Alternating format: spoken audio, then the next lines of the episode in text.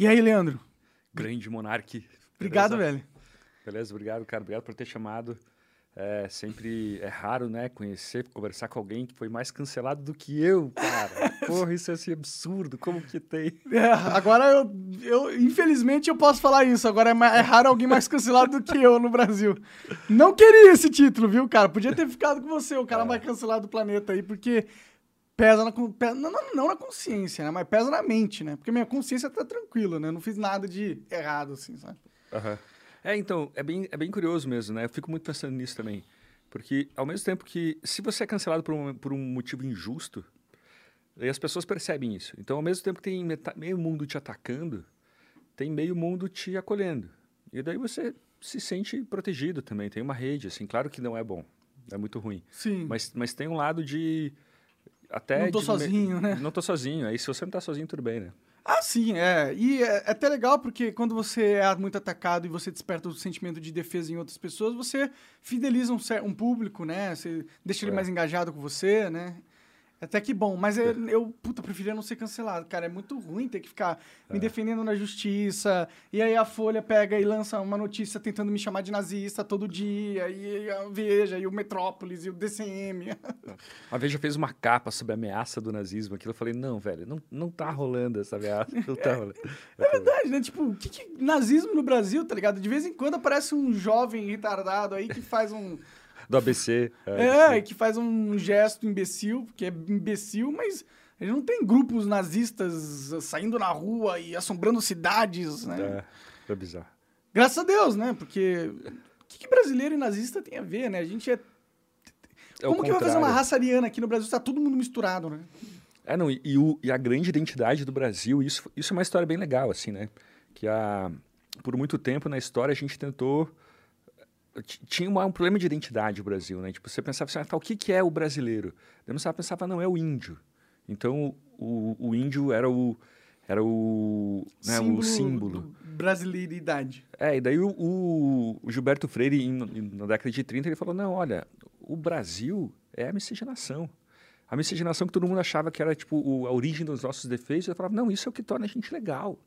E daí tem uns relatos assim de intelectual lendo pela primeira vez o Gilberto Freire, o cara se olhando no espelho e falando: eu sou pardo, eu sou mulato. Tipo, isso é legal, entendeu? Tipo, a origem do Brasil ela é fundada na ideia de que a miscigenação é, é, é boa, assim, né? Isso é, é um motivo pra gente se orgulhar, assim, até. Né? Pode crer, né? Tipo, aqui existiu escravidão, existiam uns, uns problemas, mas os portugueses, quando vieram pra cá, eles não tinham nenhum problema de ter filhos com, com as escravos, com os índios, né? Então, É. na, lá atrás houve muita miscigenação, né? Coisa que difere em certos países, né? Alguns países eles querem manter a, a origem pura, eu não sei o que. A gente nunca teve muito esse pensamento, o que é ótimo, né? É. Tem, tem uma frase do Gilberto que fala, né? O, como é? O português saiu da caravela e já chegou escorregando o pé em carne, entendeu? Meu cara, não perdi um tempo, né? é mesmo. É. Mas deu aí, agora estamos nesse Brasilzão aí, que é todo mundo misturado. Isso é ótimo, também concordo, porque.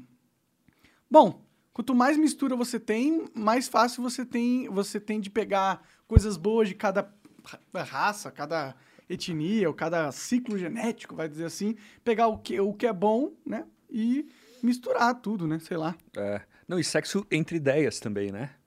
Porque tem até o Jared Diamond, sabe aquele livro Germes, é, como que fala? Germes, Armas e Aço.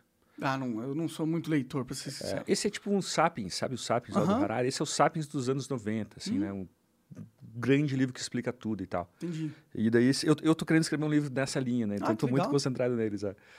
E daí, é... o que, que eu ia falar? Hoje eu tô meio doido, velho. Peraí, vamos lá, vamos Não voltar. tem problema. é- Cara, daí ele fala assim, ó, por que, que a África era menos desenvolvida que a Europa? Daí você tem lá, porra, mil explicações, genética, tem uns caras que falavam disso e tal. E a explicação dele é muito interessante, que é assim, olha, é relevo. Na, na a África é um, é um continente muito grande, se não me engano, duas ou três vezes maior que a Europa, né, de área, mas a linha litorânea da África, ela é metade da linha, linha litorânea da Europa. É mesmo? Ou seja, você tem umas praias enormes, longas, Uhum. tudo muito longe, difícil para comércio, sabe? Já a Europa é tudo recortadinho, você tem muito, muito fácil, muito é fácil navegar, tem os rios navegáveis que te levam para o lugar. Entendi. Então o comércio entrava com mais facilidade, assim. e com ele troca de ideias, de experiência, de técnica e tal, né? Então essa por causa disso que você tem essa maior desenvolvimento na Europa do que na África e tal, bem legal, né? É interessante, é, um, é. é, é realmente é interessante saber por que, que algum lugar desenvolveu mais, né? E outros menos, e quais foram as alavancas que causaram isso. Porque, em teoria, a gente veio da África, né? Foi, foi onde começou a, raça, a espécie humana, não foi? Foi, pesar. Então, a lógica faria que lá fosse o lugar mais desenvolvido, né? Por ser a, a origem de tudo, né? É. Mas não foi o que aconteceu. Pode crer. É, depende, né, cara? Depende dos lugares, né? O, o norte da África foi muito desenvolvido por muito tempo. O mesmo, Egito, né? E, é, e mesmo a África sub, subsaariana ali teve grandes reinos, né? A África, a África Negra teve grandes reinos, reinos poderosos e tal, né? Pode crer. É. E... Escravistas, né? Como eu falo no livro. Ah. Como todo mundo na época e tal. O que, que deu que você foi muito cancelado no guia? Foi o guia que te cancelou mais ou foi os seus comentários na CNN que eu sei que rolou um cancelamento ali também? É, cara, o livro é engraçado, né? Porque se eu lançasse o livro hoje, ele foi, ele é de 2010. Acho que se eu lançasse ele hoje, ia ter um cancelamento absurdo, assim, absurdo. Mas mas acho que era outra época, sabe? Era uma época que as pessoas estavam curiosas com um pensamento que não fosse de esquerda. Pode crer.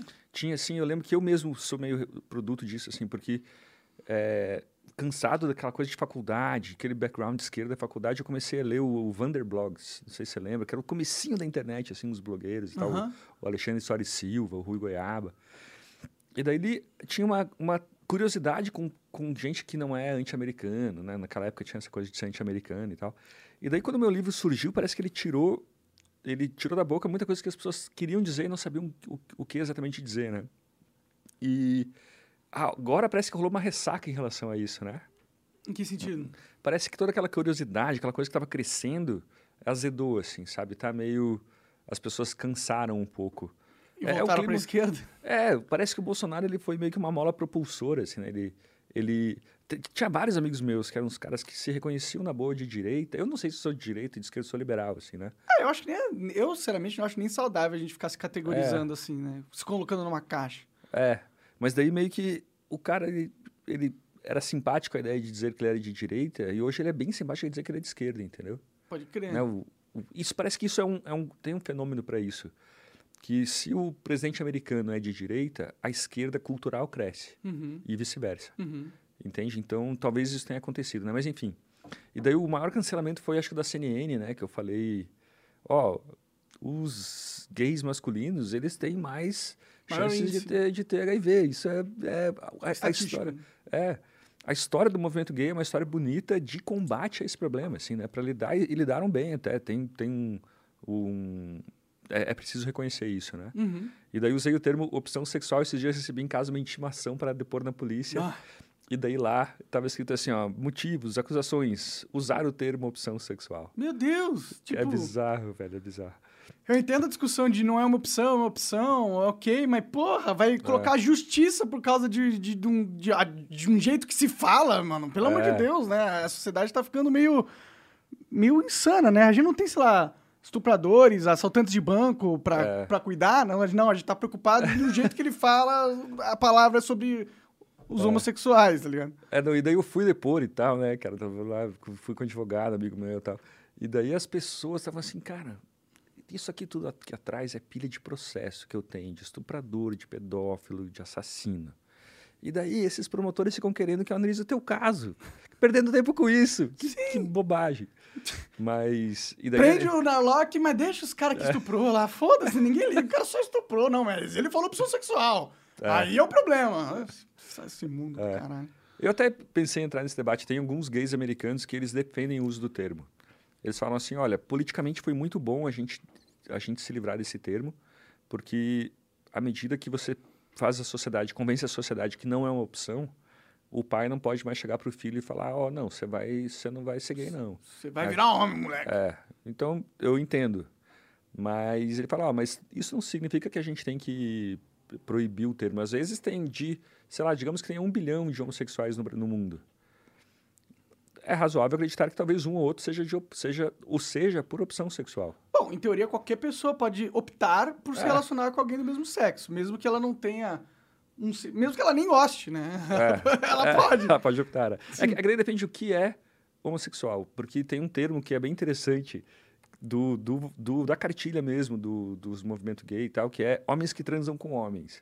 Hum. O cara, ele não tá ele não tá. Ele não é gay, mas ele transou com a puta, eu tava bêbado, tarará, tarará. e também tem pode o, ser bi, né? tem Pelo o- menos. tem igual pra mulheres, que é o. MSM, mulheres que fazem sexo com mulheres, alguma coisa assim. Entendi. Elas não são lésbicas. É, então são lésbicas. E daí o. Então a história é uma história de orientação. Ou então o cara ele pode ser gay, se ele, tem, ele, é, ele é casado, tem família e tal. Mas ele se identifica como, como gay, entendeu? Então é uma questão de orientação, não tanto de opção. Dá para entender, isso é tudo razoável. Mas também é razoável discutir o assunto, Claro. né? E daí. Mas, Ana, hoje em dia é proibido discutir assuntos que a esquerda já determinou como decididos. Não, e, e daí, é, e daí a, a- Exatamente, exatamente. Não, esse, teve um cara que falou isso. A gente parou de discutir esse assunto, esse assunto já está encerrado. Mas nos Estados Unidos tem esse, esse o Andrew Sullivan, né, um deles, que ele fala, cara, daqui 10, 15 anos esse debate, esse tabu vai acabar, assim, não, a gente não vai mais ter esse tabu em relação à palavra Opção. opção sexual, é. E, e essa é uma coisa interessante, assim, cara. Eu estou estudando agora para esse próximo livro. é, Por que, que a gente é tão apaixonado por ideia? Você pensa bem, a ideia é uma coisa abstrata.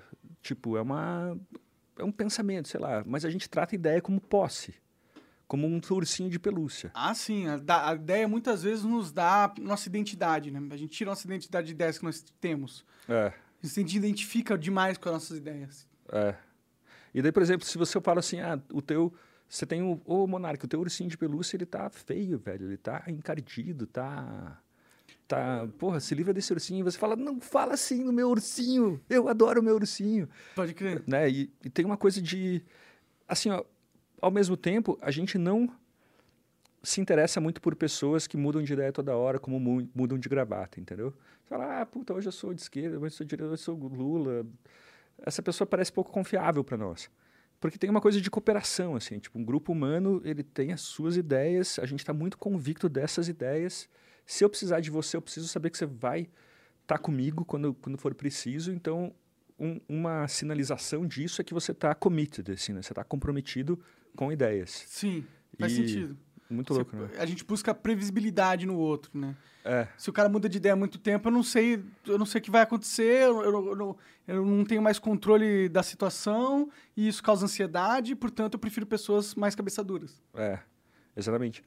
E, e daí, assim, o, o, o, o ser humano é um primata hipercooperativo, né? A gente, a, nosso grande superpoder é cooperação.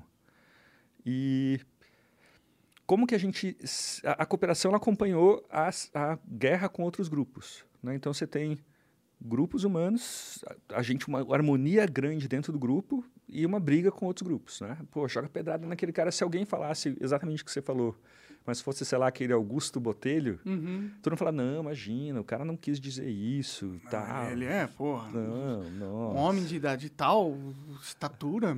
É, enfim. E daí o. Ou seja, a gente tem uma tolerância com o nosso grupo, uma intolerância com quem é do outro grupo.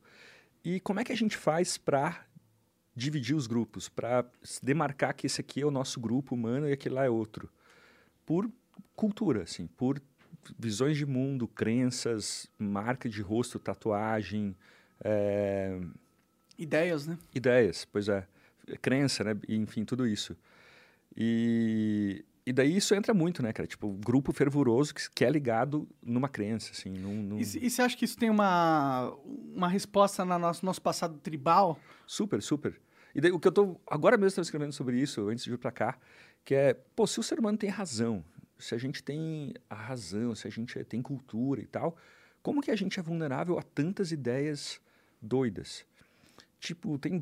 Você pega na história, assim, ó, casos de seitas que ficaram...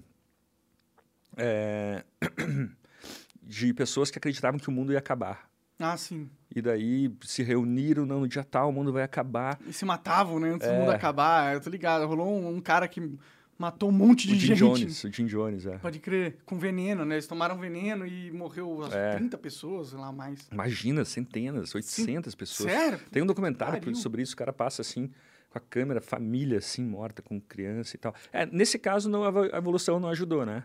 É. Mas, mas mesmo assim, por que, que essas. Fica a pergunta, né? Tipo, tem, tem uma dos Estados Unidos dos anos 50 que a mulher falava: não, os extraterrestres vão, vão salvar a gente, vai ter uma inundação na Califórnia, os extraterrestres vão salvar a gente. Todo mundo saiu do emprego, foi lá. Daí no dia, a mulher falou: não, a gente espalhou tanta luz pelo mundo que Deus resolveu poupar o mundo todo. E é, então isso é mais um motivo para a gente continuar pregando. E eles continuaram mais entusiasmados ainda, assim, né? Ou então pega, sei lá, comunismo, entendeu? Os caras acreditavam que você podia ter uma sociedade sem mercado, sem as pessoas terem liberdade de produzir coisas sozinhas e comprar e vender entre si. Daí deu muito errado, deu milhões de mortos de fome e mesmo assim as pessoas continuaram acreditando. E por que isso, né? Talvez porque a crença coletiva ela não serve muito para você aferir a realidade. Ela serve para você demarcar grupos e para estabelecer a coesão daquele grupo, entendeu? Pode crer. Então pode ser a, a crença mais louca, né? A ideologia mais, mais bizarra, assim.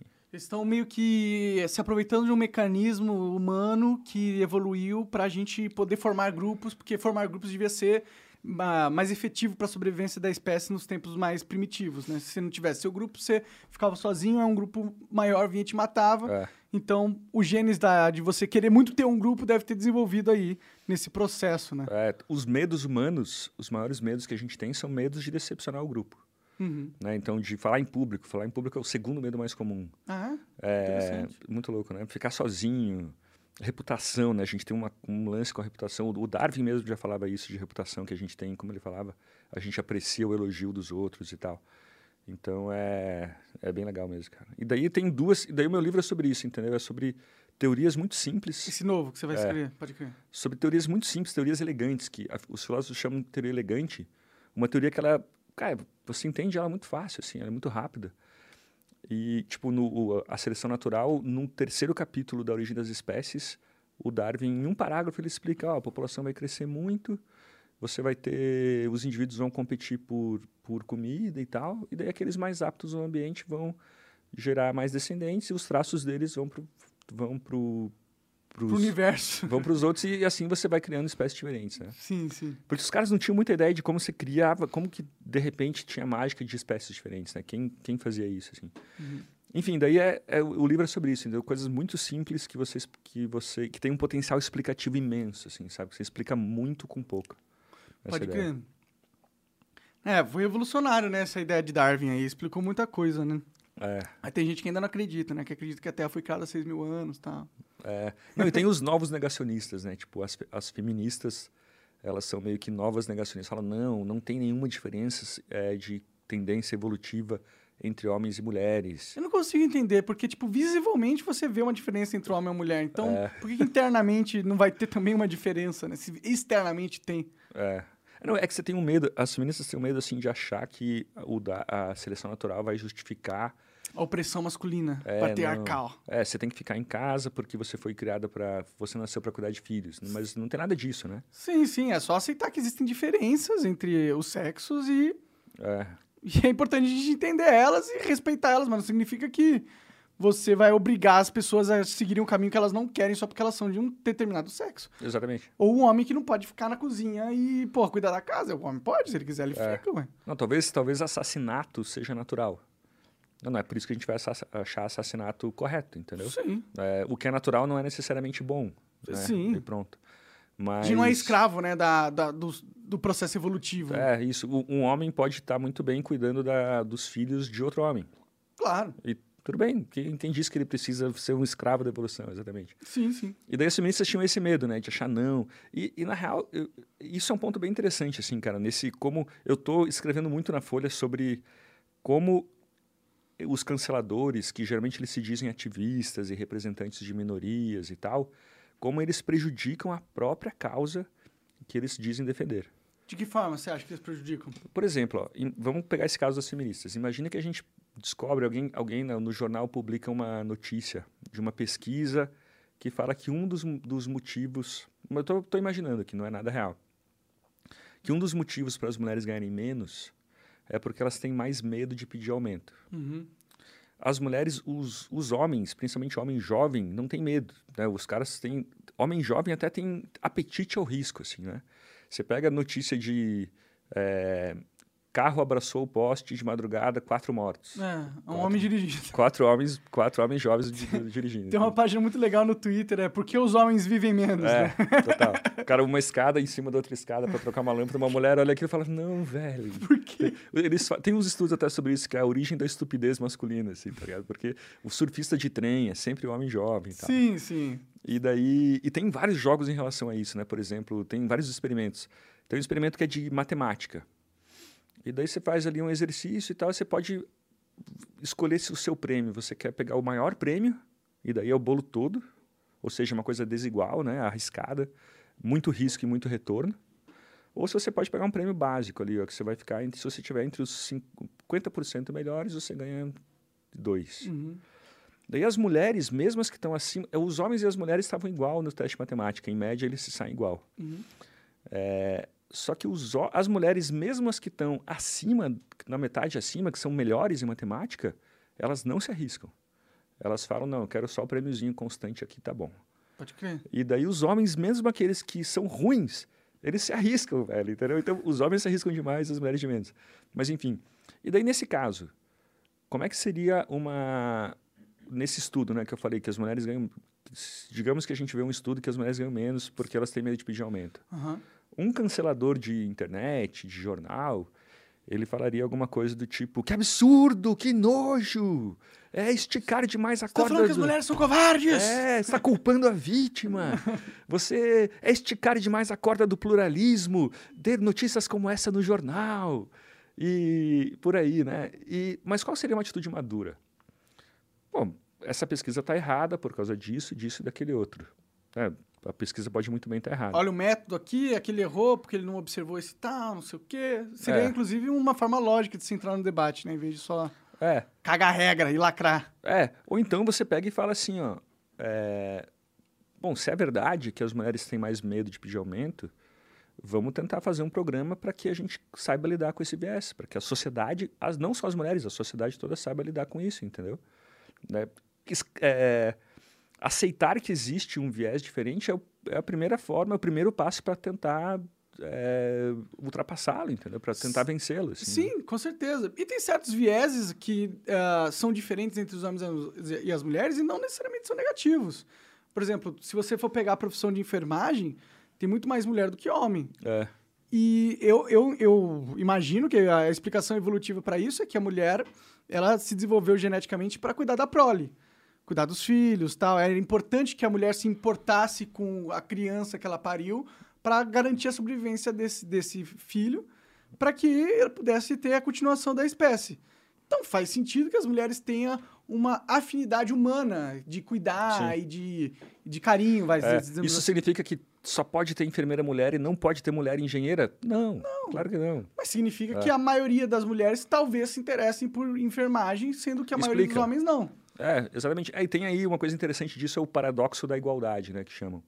Que nos países mais igualitários, nos países tipo Dinamarca, Suécia, que você, pô, tem ali muita, igualdade, muita política mulher e tal, nesses lugares a...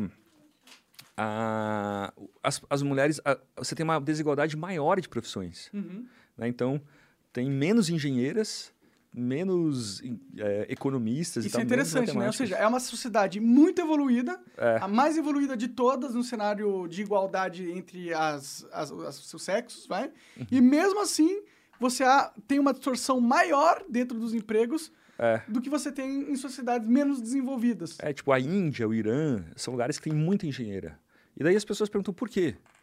É porque em situação de insegurança econômica, a mulher ela pensa, cara, eu não posso fazer o que eu quero, eu tenho que fazer o que dá grana. Sim. Então eu vou ser engenheira. E daí quando você está bem, você tem ali, pô, estado de bem- bem-estar social e tal, você é capaz de ficar dois anos sem trabalhar cuidando de criança, homem, Nossa, mulher e Eu tal. queria muito morar na, na Suíça, na Islândia. É. Daí você vai, então eu vou fazer aquilo que eu quero. E daí as pessoas tendem a escolher profissões, enfer mulher, enfermagem, homem, outras e tal. Não significa que. Que eles que são ser assim, obrigados a escolher é, isso. É o que eles querem, é a É. vontade da mulher, é o que ela quer fazer. A, exatamente. A, a, a mulher real, ela vai contra a mulher que a feminista imagina. Assim, né? Sim. Então, é... então, e daí esse é um jeito que eu acho, essa, como essa intolerância, ela acaba prejudicando a própria causa, entendeu? Pode como crer. eu falei. nesse pô, peraí, existe um problema? Se existe esse problema de, de que as mulheres não têm, têm medo de pedir aumento, então vamos lidar com isso de forma madura. Não vamos fi, fingir cancelar o cara que falou. Isso é bobo, isso é infantil, entendeu? É, porque mesmo que o cara esteja errado, a discussão de ideias parte do pressuposto de você poder ter uma hipótese que está errada. Porque é impossível você garantir que todo mundo que levanta uma hipótese sempre está certo. É, E se você pune todo mundo que está errado, você literalmente acaba com todo o cenário de debate. Você não pode ter um debate. É. Se você não pode errar, então ou você é Deus e sabe exatamente tudo sobre a verdade e a mentira e sobre tudo na vida, e É. só assim você pode opinar, ou não rola debate. Porque se você opinar e estiver errado, você tem que ser preso, tem É. que receber cartinha. É foda, cara. Não, e, e- e- e- exatamente, tipo, um problema social de desigualdade de gênero, de raça, são problema é um problema complexo. O que, que é um problema complexo? É, um, é uma coisa que a gente não sabe exatamente qual que é a causa. Talvez tenha causas multifatoriais, uma causa que se anula, uma causa que provoca outra, e daí indiretamente causa esse problema, tem esse resultado. Sabe-se lá eh, qual a causa e qual é a solução. Às vezes é uma coisa que parece solucionar, mas no longo prazo, no curto prazo ela soluciona, mas no longo prazo prejudica. É, é tudo complexo. E daí como é que a gente faz nesses casos? Como que se resolve? Como se a gente acha soluções? Com ciência. Né? Você, a roda de, de conjecturas e refutações da ciência. Você vai lá, muita gente tem muita ideia, e você vai vendo, vai testando, vai debatendo para ver quais são as melhores ideias, e você faz política pública a partir daquilo, ou sei lá, o que mais você quiser com aquilo. Sim. É, Só que hoje é tão vantajoso numa faculdade, num jornal, você defender certas ideias, e é tão desvantajoso, perigoso. O cara vai pegar tão menos mulheres se ele defender outras ideias, que essa roda não acontece, entendeu? Ah, se o cara defende que tem uma diferença entre homens e as mulheres na faculdade, ele não, ele não vai ver qual é a diferença, porque eles É. vão só conhecer o corpo masculino, que é o dele. Exatamente. Mas, e- foda. e, teve um caso de Harvard, até do, do presidente de Harvard, uns anos atrás, que ele falou sobre a curva, a curva ensino, né? A curva de sino de inteligência. A, a curva, sabe a curva de sino? Não muito bem. É, é assim, ó, qualquer característica, ela é distribuída. Você tem poucos no extremo menor, Uhum. muita gente no extremo maior, Uhum. no na média Aham. e poucos no extremo. Ou seja, tem pouca gente muito inteligente, pouca gente muito burra e a maioria tá Tá numa média média. ali de É. inteligência. Entendi. E daí, só que daí tem uma diferença na curva para homem e mulher. Os homens se tem um pouco mais nos extremos e um pouco menos na média. Então, Hum. o sino para os homens é um pouco mais baixo. Então, na média, as mulheres são mais inteligentes, porém, na extremidade, os homens são mais É. burros e inteligentes. É, você pega, você pega, você faz um recorte dos mais burros, homens. Aham. Faz um recorte dos mais inteligentes, homens, entendeu? Na média, você pega a média, a média dos dois, eh, homens e mulheres são igualmente inteligentes. Pode crer. E daí um professor de, o presidente de Harvard falou isso, falou, olha, não, é, existem mais homens nos cursos de engenharia nossos por causa da curva de sino, que você pega a extremidade tem mais homens. E daí, cara, ele Cancelado. foi assim, ó, mas você foi cancelado. Harvard vai ter que fazer um programa de 50 milhões de dólares de, de é, igualdade de gênero. Caralho. Teve mil reportagens sobre ele em jornais. E Cara, essa curva de sino é um negócio científico, estatístico, comprovado. É, não, essa curva é um nome de uma curva muito comum para tudo, assim, né? A maioria das distribuições, elas são em sino. assim, Mas né? essa diferença entre os homens e as mulheres dentro dessa curva, ela é comprovada. Sim, super. Tem, tem, tem estudo assim para várias coisas, né? E daí ela prova que as mulheres são menos inteligentes que os homens? Não. Dos- nos testes de aritmética. Na verdade, as mulheres elas vão melhores em quase todas as disciplinas, né? As mulheres são estudantes muito melhores. Uhum. Tem até gente que fala que a escola hoje ela exige um padrão de comportamento feminino e por isso os homens estariam indo mal na escola. Mas isso é uma teoria que que então falam da guerra contra os garotos, né? The War on Boys e tal. É, bom, é, é, tipo, eu acho que rola um pouco dessa guerra, é, não contra os garotos, mas contra a masculinidade. É. Quando sai um filme tipo Top Gun, o Maverick ali, Eu vi. e aí a mídia cai matando. Ó, é muito masculino esse filme. Mas qual que é o É, problema, cara. porra? Deixa ser, deixa ter um filme masculino pra caralho. Qual que é o problema de ter um- um- uma homenagem à masculinidade? É. Pode ter homenagem à masculinidade, pode ter homenagem à feminilidade, pode ter homenagem à homossexualidade, pode ter homenagem a qualquer coisa. Total. Não é errado ser exatamente. homem, não é errado ser mulher, não é errado ser gay. É, É. Tipo, é o que é. E fazer homenagem a essas coisas não é errado também. Exatamente. Exatamente. Não, e, e, por exemplo, uma vez eu vi, eu já vi essa cena assim, ó. Tava umas crianças subindo uma grade, os seguindo, subindo uma grade, e daí uma menina da mesma idade foi subir. E o pai falou: Você não, você é menina, menina não faz isso. Isso não é um comportamento de menina, um negócio assim. Uhum. Triste. Sim, né? é, um, muito, muito é ruim. um reforço limitante para a pessoa, né? É.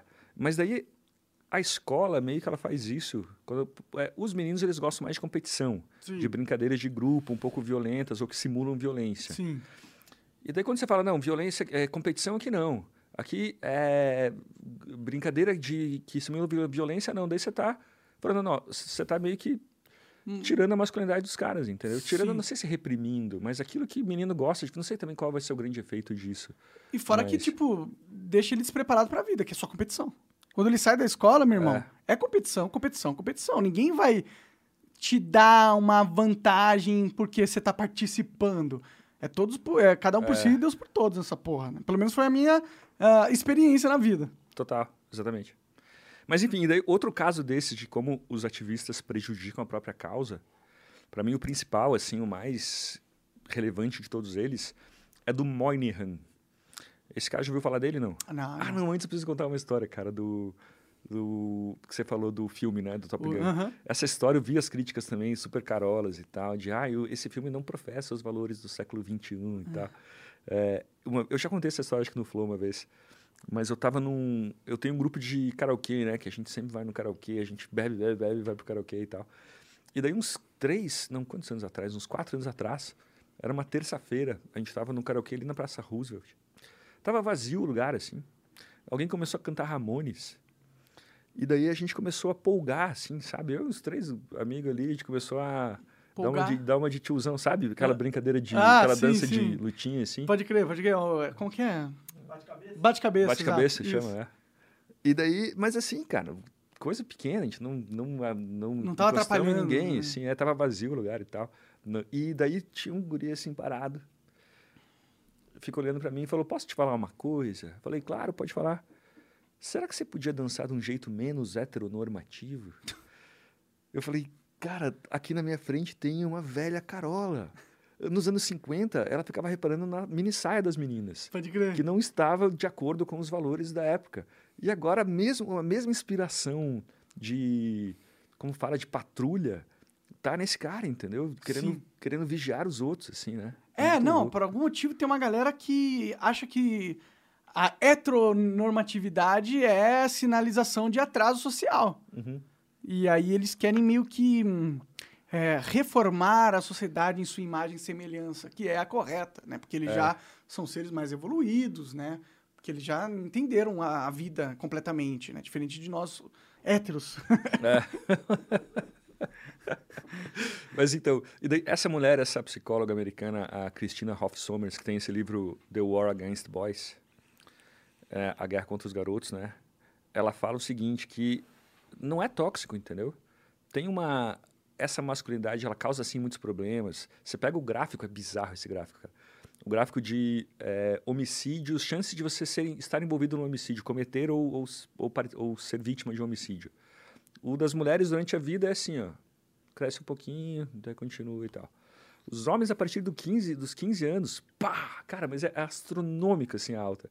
E daí vai caindo até, até os 30, cai e continua. Pode crer. Violência humana é coisa de homens jovens. Faz sentido. É, mas isso tem um lado positivo, toda essa, essa menor aversão a risco dos homens, essa competição e tal, que é de criação, entendeu? Quando você pega um Elon Musk, por exemplo, um cara que, cara que arrisca todo o dinheiro numa ideia, o Bill Gates e tal, isso também é competição, Sim. né? Então também é aversão, também é menos aversão ao risco, assim. Então tem uma contribuição grande dessa tal masculinidade para o mundo, né? Uhum. É, é. E enfim. Tem mesmo, né, cara? Por que, por que será que tá surgindo isso, né? Acho que a galera ficou cansado do, do, do homem hétero. Acho que já eles encheram. Por, É. Porque por eles serem mais agressivos, tal, talvez encheu muito o saco da, da- de que não é. E eles falaram: ah, quer saber? Esses caras aqui, eles estão enchendo muito meu saco.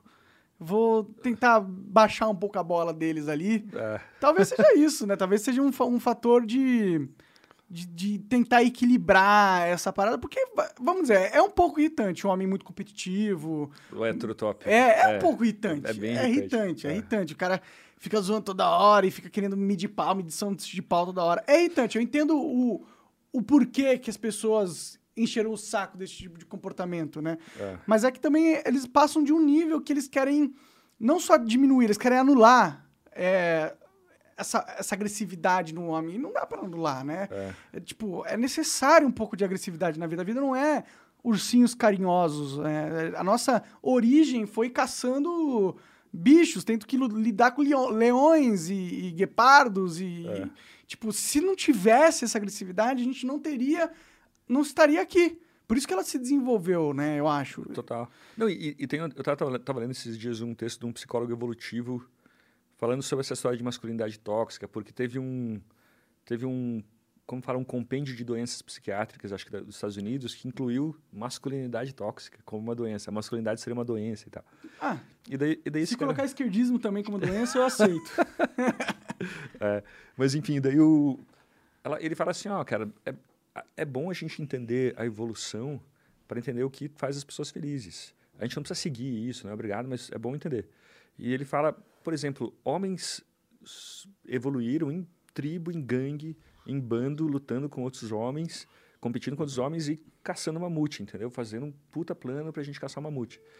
E daí, hoje, você pega um homem que ele está destacado disso tudo, ele é obrigado ali a ficar num trabalho com quem ele não se identifica, chegar em casa, tem os filhos. Ah, daí o cara fica deprimido. Claro, porra, claro que ele vai ficar deprimido. Cadê o, o All Male Coalition? Cadê a co- coalizão masculina dele? Uhum. E daí o cara sugere, ó, psicólogos deveriam sugerir a seus pacientes que eles tenham a sua coalizão de homens, entendeu? Porra, vai ter o teu time, teu grupo de motoqueiro, tua O grupo dos games. No, dos no meu games. caso, a minha coalizão do- dos homens fica no- nos games. Ah, é? É, sim, é é, eu tenho a trupe. Tem mulheres Sim. também nessa trupe, mas. É, a mais a sempre- maioria é homem, normalmente. É. É, é, tanto faz, é. É. Mas o, o meu filho também, quando eu vejo ele lá jogando Minecraft com os amigos no fone e tal, porra, o grito tá muito feliz, dá pra ver que ele tá engajado, tá Sim. se desenvolvendo, assim, né? É, né, no meu desenvolvimento como um jovem adolescente, era, era onde eu tirava a meu, minha felicidade mesmo, cara. Se a minha vida, se eu não tivesse encontrado o meu grupo de, de homens que jogavam comigo e a gente cooperava e competia, Aham. talvez eu não tivesse sido tão feliz e talvez eu também não, não tivesse aprendido a, a como agir em sociedade. Aham. Se- tipo, é, é muito educativo para um homem ter que lidar com, com um grupo de homens. Você aprende É. como lidar com isso. E eu acho que isso é importante para a vida, né? Claro, aprende a perder, aprende a tolerar humilhação e Sim. tal. Pô, Nossa, é né, muito importante aprender a tolerar a humilhação nesse mundo, cara. É. E, Como porra, a gente nos- sabe, né? infelizmente a gente teve que lidar muito com isso, né?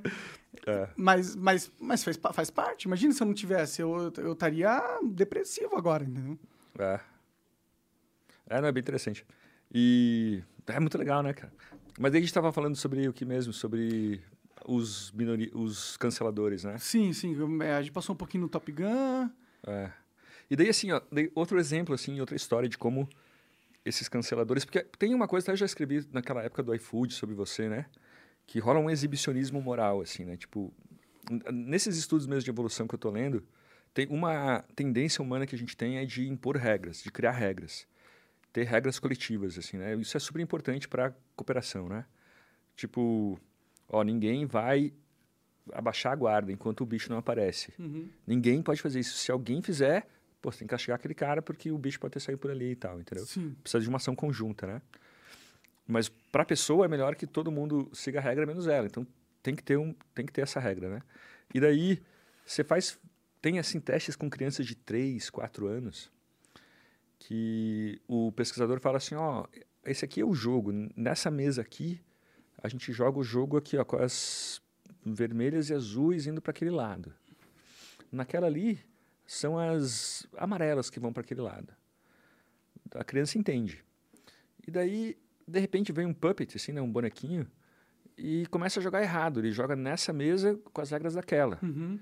E daí a criança, não, não, você não está fazendo certo nessa mesa. Ou seja, mesmo em situações que ninguém perde, que não tem ninguém assim prejudicado, não é que você roubou alguma coisa do monarca e tal, sabe? Você, a criança ela tem um viés de, não, você tem que cumprir a regra, assim. E outra coisa bem interessante é o seguinte, você tem um grupo de crianças, elas preferem se relacionar com quem é, fez o outro cumprir a regra. entendeu? Com o moralista, assim. Uhum. Aqui, o moralista, ele sobe de status no grupo, sabe como? Sim, mas não sei se nesse caso aplica um negócio de moralista, né? Se o cara tem uma regra definida pro É. jogo, é moralista, ele só tá tentando manter a ordem, né? É. O moralista é quando ele quer cagar uma regra que não foi estipulada. Estipulada. É, tipo, assim. É a mesma coisa que chegar no. Nesse. A amarela anda pra esse lado e fala assim. Não, mas na verdade, as amarelas. É, podem ter as azuis que também andam pra esse lado. Por que, que só as amarelas podem? É. Se você não tiver aceitando ele, você é do mal. Você tá discriminando as peças azuis. É, o moralismo, pra mim, parece mais isso, né? Não sei se cabe. Tipo, porque eu também gosto de Ah, regras. sim, entendi. entendeu? Eu acho que regras são importantes. São importantes. Eu não sei se é ser moralista querer que as pessoas sigam as regras. É, não, eu digo assim, ó, de é, tentar castigar e chamar a atenção de quem é, desobedeceu a regra do grupo. Entendi, o Claro. fiscal, né? É, o fiscal, claro que tem, eu entendo também, as regras são importantes e tal. Mas daí quando a gente vê, eu fico tentando ligar isso com quando a gente vê hoje, tem um livro, né, sobre exibicionismo moral, que os caras falam, olha, hoje em dia tá muito na moda assim, esse cara que ele se mostra muito ofendido e muito machucado com o negócio, para ele mostrar como ele é puro, como ele é seguidor das regras dele, assim, das regras do né, com os bons, bons costumes do século XXI. Uhum. E como ele, ele é um representante de pureza, ao contrário daqueles outros, né? Uhum. Que são demônios e tal. E isso a gente vê muito, assim, né, cara? Na, na- no Facebook, todo mundo, sabe? No teu caso, assim, foi impressionante. A gente ficava, ficava se aproveitando de modo oportunista, sabe? Só para parecer bonito. Sim. Puta, isso, é- isso me irrita muito, assim. Ah, é, infelizmente hoje em dia dá dinheiro, né? Você É. ser moralista, né? É, é, é um, é um mercado, né? É um mercado. Quanto mais moralista você é, quanto mais você paga de perfeito, mais a publicidade você ganha, É. mais acesso a festas você vai. E não importa o que você realmente faça na vida, pode ser um puta cuzão. Exatamente. Mas se você pra fora pagar de, de perfeito, tem muitos ganhos, né, que você acaba tendo, né? Exatamente. E daí, enfim, e daí, mas eu não lembro o que eu ia falar. Deixa eu falar a história do Moynihan, então. É, nos anos 60, tinha um sociólogo americano do Partido Democrata, um cara de esquerda e tal, que ele foi tentar entender.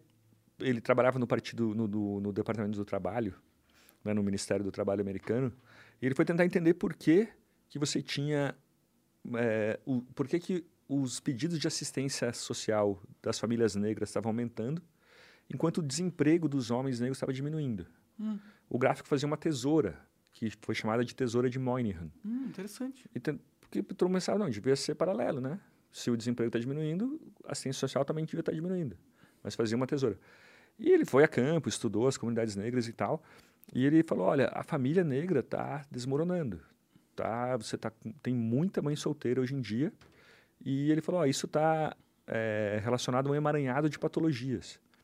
É, menos conquistas escolares, mais, mais taxa de encarceramento, mais uso de drogas e, e muitas outras coisas. É, e ele não, ele não entendeu muito bem por quê, mas isso falou isso. É, esse relatório era confidencial, mas acabou vazando na imprensa, daí deram matéria, isso era anos 60. Puta, Woodstock, é, é, Era dos hippies, né? contracultura, hippies e tal, feminismo. Daí ninguém queria falar de família, entendeu? O cara, o- os negros o acusaram, falaram, não, esse cara tá querendo suavizar o racismo, suavizar os efeitos da- do racismo e da escravidão. Ele tá... A, a própria expressão culpar a vítima, em inglês, blaming the victim, ela surgiu de um livro contra esse relatório. Hum, E daí o cara foi cancelado, assim, né? O cara não... Foi cancelado, não. Depois ele virou senador é, por Nova York e tal. mas encheram o saco dele. Encheram o saco dele e ninguém deu atenção para a ideia dele. Entendi. Daí passou 20 anos, vários estudiosos de todo o espectro político meio que virou um consenso, assim, ó, ser criado por uma mãe solteira é, é, é um bom previsor, assim, né? É, uma, é, uma, é um bom ponto para você prever se a pessoa vai ter conquistas escolares baixas, vai ser presa, tudo isso. É, as feministas, só para falar, as feministas também falaram para cara, como assim você está dizendo que as mulheres não são capazes, né? Que, De, de criar um já- filho é. perfeito tal. Exatamente. Sozinhas. É, e... Tipo, o homem não é necessário realmente, É, né? tá. Pra homens? ah, eles têm que sumir mesmo. As mulheres têm que ser solteiras, elas estão melhor. E, e daí, cara, o, toda, que, toda aquela euforia que teve, depois foi, cara, se a gente tivesse visto esse problema lá atrás, em todas as etnias, a, o fato de você ter sido criado por uma mãe solteira aumenta é, todas, tem esse emaranhado de patologias em todas as etnias, né? não é só entre os negros. E eu imagino que se você for criado por pais solteiros, também tem suas tem. patologias. É né? pior até por pai, por pai solteiro, parece que é pior em alguns índices de escolaridade, pelo menos. É, a verdade é que o núcleo familiar é um pai e uma mãe, né? É. E é meio que a criança precisa dessas duas referências ou, ou precisa ou estar melhor, ou ela está melhor com essas duas referências, né? É, ninguém sabe exatamente o, motivo de por, por que isso acontece, mas acontece. E daí a questão é, se a gente tivesse olhado isso lá nos anos 60, antes da, do gráfico fazer um, nossa, subir muito, dos, dos casos subirem muito, se ele teria sido muito mais eficiente. Quem mais foi prejudicado por esse cancelamento do Moynihan foram as famílias negras, então foram as crianças, assim. E isso o, o Glenn Lowry, né, que é o primeiro negro a ser, se tornar professor de Harvard de economia, ele é o cara que mais insiste nesse ponto. Se a gente tivesse olhado o que o Moynihan falou lá antes, teria sido muito melhor, assim. Pode crer. Não que eu acho que a sociedade teria... Podia ter olhado, mas é difícil mudar essas tendências, é, né? É tipo, verdade. Como que... É, a gente não consegue nem identificar por que, que as mulheres estão ficando mais solteiras né, é. dentro desse grupo populacional quanto mais resolver essa parada, né? É. Não, tem, tem um... O político, né, tem muito isso, né? E burocrata tem muito uma ideia, assim, de que as coisas são de cima para baixo, né? Não, uhum. nós vamos planejar os movimentos da sociedade e tal. Mas como você falou, é tudo meio imprevisível, de baixo para cima a gente não, tem a menor ideia do que vai acontecer, assim, né? Sim. É. é difícil controlar a população, né? Apesar das pessoas tentarem muito, né? E, e, é. e, cada vez tentarem mais, né? Acho que talvez que surge essa regra do moralismo aí, né? Talvez é, um, é uma tentativa de controle social, é uma tentativa de, de impor de cima para baixo dentro de uma ideologia como as pessoas devem se comportar, né? Sim. E aí acaba dando essa merda, porque não é assim que funciona. Porque você acha que você tem a solução, você acha que você atingiu o, ápice da, da não intelectualidade, mas também da intele, intelectualidade, mas do, da moral e você quer impor esse o seu ápice para toda a sociedade e quando você faz isso, você acaba criando distorções, porque na verdade você não, você não tem realmente o conhecimento de toda a verdade, você não sabe é. se é isso que está precisando na sociedade mesmo, o seu a sua ideologia, né? É. Total. Falou bonito, Monarca. não, e a, a, verdade é que tem até aquela metáfora, né? Do, a, a, a metáfora era um, um ovo mas ele explodiu, pá, daí cada pessoa ficou com um pedaço. A, a verdade, ela, ela tá despedaçada, assim, né? cada um tem um pedaço. E, e, o que mais acabou com o mundo no século XX foi esse planejador social benevolente, esse intelectual falava bem, tinha uma puta empáfia, assim, e tal, que achava que ele sabia de tudo, entendeu? Que ele conseguia criar a cidade perfeita. Não, vamos fazer aqui um gramado para as pessoas socializarem. Daí virava um campo de droga, lugar de venda de, de crack e tal. Né? e tal. Então, e, e acho que a principal virtude de um político é essa, né, cara? Humildade. Ó, eu não sei de tudo, entendeu? Sim. E vamos pegar leve, então vamos fazer o mínimo possível que a gente sabe que pode dar certo. Por assim, isso né? que eu gosto da, dos, das pessoas que prezam a liberdade. Porque é. a liberdade nada mais é de tipo, ó, eu não sei o que, que é melhor. Eu só sei que é melhor que cada um tome a sua própria decisão e seja livre para tomar a sua própria decisão no seu contexto. Esse é o melhor. Eu acho que. Por isso que eu gosto dessa pegada. E a gente não tem. É raro você ver um político que fala assim: ó, eu não sei o que é, que é melhor, porém eu quero que vocês decidam. Então é. eu vou dar ferramentas para que você tenha mais opções para decidir o que é melhor para você. Não é, não, eu não quero impor uma regra de conduta. Eu quero que você tenha a sua própria regra de conduta e eu vou abrir espaço para que você possa ter qualquer regra de conduta, desde que não seja, tipo, assassinato ou, é, ou estupro e o caralho, né? É. é, não, isso é muito legal, porque eu, eu tava lendo um livro sobre inovação. O, e daí o cara fala assim, ó, inovação é um processo descentralizado de tentativa e erro. Então, muita gente tem um monte de ideia, as pessoas vão tendo muitas ideias, muitas ideias, a maioria é ideia ruim. Algumas ideias ruins dão certo. Por exemplo, em Curitiba tem uma franquia de croaçonho, que é de croissant de sonho, cara. Faz o menor sentido. Mas enfim, deu certo a ideia. Pode crer. Pior que eu já eu morei em Curitiba um tempinho, né? E eu já, já, já pedi uns croissants. Ah, é? enfim, daí mundo, muita gente tem umas ideias ruins, mas uma ou outra dá certo. Em cima dessas, você vai criando outras ideias e assim as coisas vão surgindo. Tentativa e erro. Então, é... você quer resolver um problema social, quer resolver uma coisa, deixa a tentativa e erro rolar. Deixa, cara, escola, educação pública é uma merda. Educação pública é idiota no Brasil, é muito ruim. Cara, vamos deixar as pessoas tentarem, tentarem errarem. Elas vão errar muito, vamos tentar ver qual a solução. Mas não, o que a gente faz hoje, e aí muitas deputadas que são, que se dizem a favor da educação e tal, é impedir tentativa e erro, é impor um modelo para 200 milhões de habitantes, entendeu? Tipo, quando eles impedem a homeschooling. É. Fala assim, não, não, esse modelo a gente sabe que não dá certo. Não, os pais não, não têm a capacidade de fazer, a, dar educação individualmente para os seus filhos, tipo, contratar tutores. Tem muita gente que acha que homeschooling é o pai e a mãe ensinando matemática e É. português. Mas não é, não é isso. Homeschooling não é isso. É, homeschooling é você poder ter o controle da, de como o seu filho vai aprender sem ele estar inserido numa escola. Ele pode estar inserido com tutores, ele pode aprender de várias outras pessoas fora desse ciclo formal, onde o cara vai lá na carteira de manhã cedo, aí tem as aulas de matemática, não sei o que, não sei o que lá, e tem que passar pelos processos. Eu achei um inferno a escola. Total. Preferia muito que, porra, eu tivesse homeschooling, pra ser sincero. É, não, não, é, sei lá, uma diversidade de modelos, entendeu? Sim. E, né, e a gente não se liga disso, cara. Como, ó, pensa tudo que a gente tem ao nosso redor aqui. Né? São coisas que, sei lá, bilionários de 30, 40 anos atrás, ou de um século, ou reis de séculos atrás, eles jamais imaginariam ter. Por que, que isso tem, que a gente tem isso? Teve algum burocrata, algum ser esclarecido lá, algum político que falou, não, ordeno que vocês façam microfones de baixo custo. Ordeno que vocês tenham, né? Não teve nada disso. Tentativa e erro, cara. As coisas vão acontecendo de baixo para cima pela liberdade, de forma descentralizada. Através do mercado. É. E, né, então, justamente quando, com os problemas sociais, com saúde, com educação, a gente deveria deixar isso acontecer, assim, né? É, as pessoas não gostam do mercado, né, hoje em dia. É, não sei, cara, se elas gostam de falar mal do mercado. Na Inglaterra aco- acontece muito isso. Você pergunta para as pessoas, você é a favor da imigração? E daí as pessoas falam, não, eu sou contra, não quero mais imigrante na Inglaterra. Ah, você contrataria um imigrante mais barato, um imigrante, se ele fosse 10, ma- 10 pounds mais barato? Pô, contrataria. então... Ele é, ele é contra, ele não é contra de verdade, né? Se ele tiver um- algo que beneficia ele na imigração, ele vai total aproveitar num piscar de olhos. É, Mas aí, ideologicamente, ele tem uma, talvez um preconceito de, de falar, ah, os caras vão tirar o meu emprego. Mas, pô, você não quer trabalhar é, por 10 pounds a menos. Você não quer fazer esse serviço.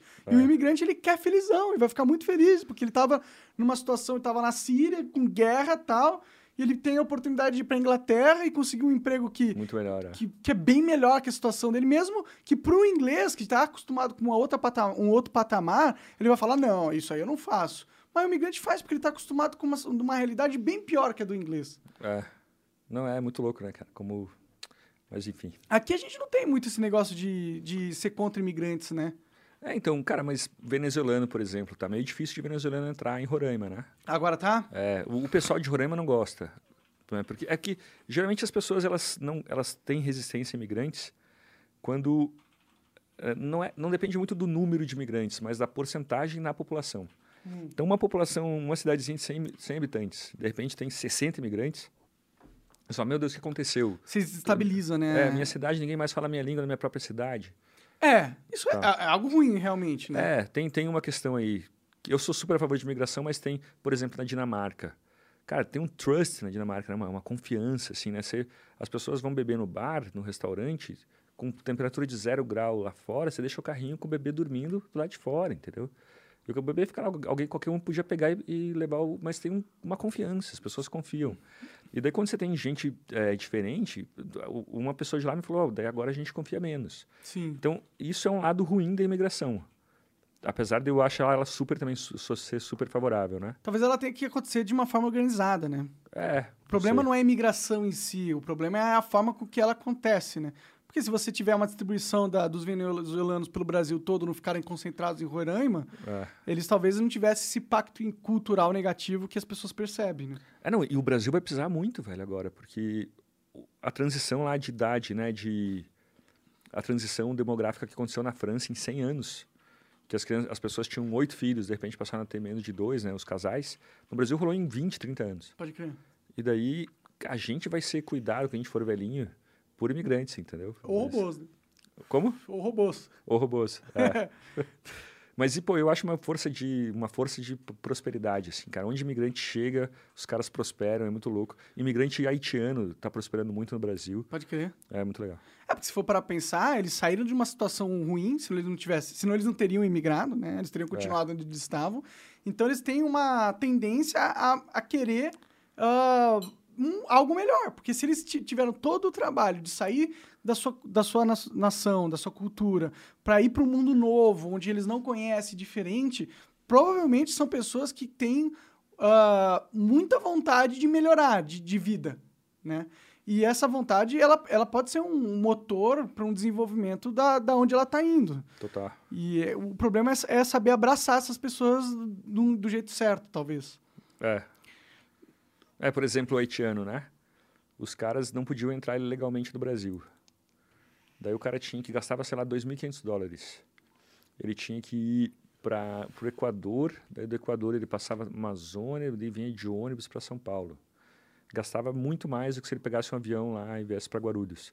E daí aqui o governo, não, vamos ajudar, fazer uma assistência para os imigrantes e tal. Pô, mas você acabou de tirar mil dólares do cara, proibindo que ele venha, entendeu? Então não era melhor né, só não atrapalhar. Não tirar os mil dólares, né? Eu talvez. A já não tinha gastar esse dinheiro, que ele poderia ter usado esses mil dólares para investir numa pequena. um pequeno mercado aqui. É, ou ficar alguns meses aqui, né? Pois é. Sim. Opa, mais bolo aí se você Ô, quiser. louco, já tem muito bolo É, assim. não, vou ele, nem aguentou. Também vocês deram um pedação gigantesco de bolo pra ele, metade do bolo. A Luana, a Luana tá fazendo bolo agora aqui direto, que ela vai montar uma Dark Kitchen de bolos. Inclusive, galera, se vocês quiserem logo, logo comprar os bolos da Luana, não vai ser esse nome, vai ser... Não vou revelar o nome, porque vai que me pega o nome. Ela não Hum. registrou ainda. Mas ela vai fazer uns bolos. Ela faz uns bolos bem bons, viu? Tá bom esse bolo, cara? Tá bom, tá É um muito show- bom, hein, Luna?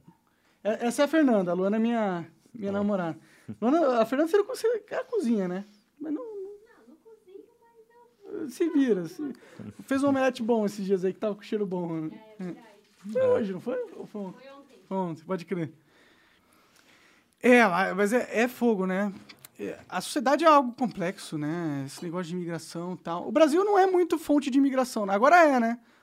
Mas no- antigamente, se bem que na real sempre foi, né? Os europeus vieram muito pra cá, né? É. A gente tem uma história de imigração. Aliás, todo país, eu acho que todo o Brasil é, foi construído na base dos imigrantes, né? É, japonês, tá? Minha mulher é japonesa e tudo.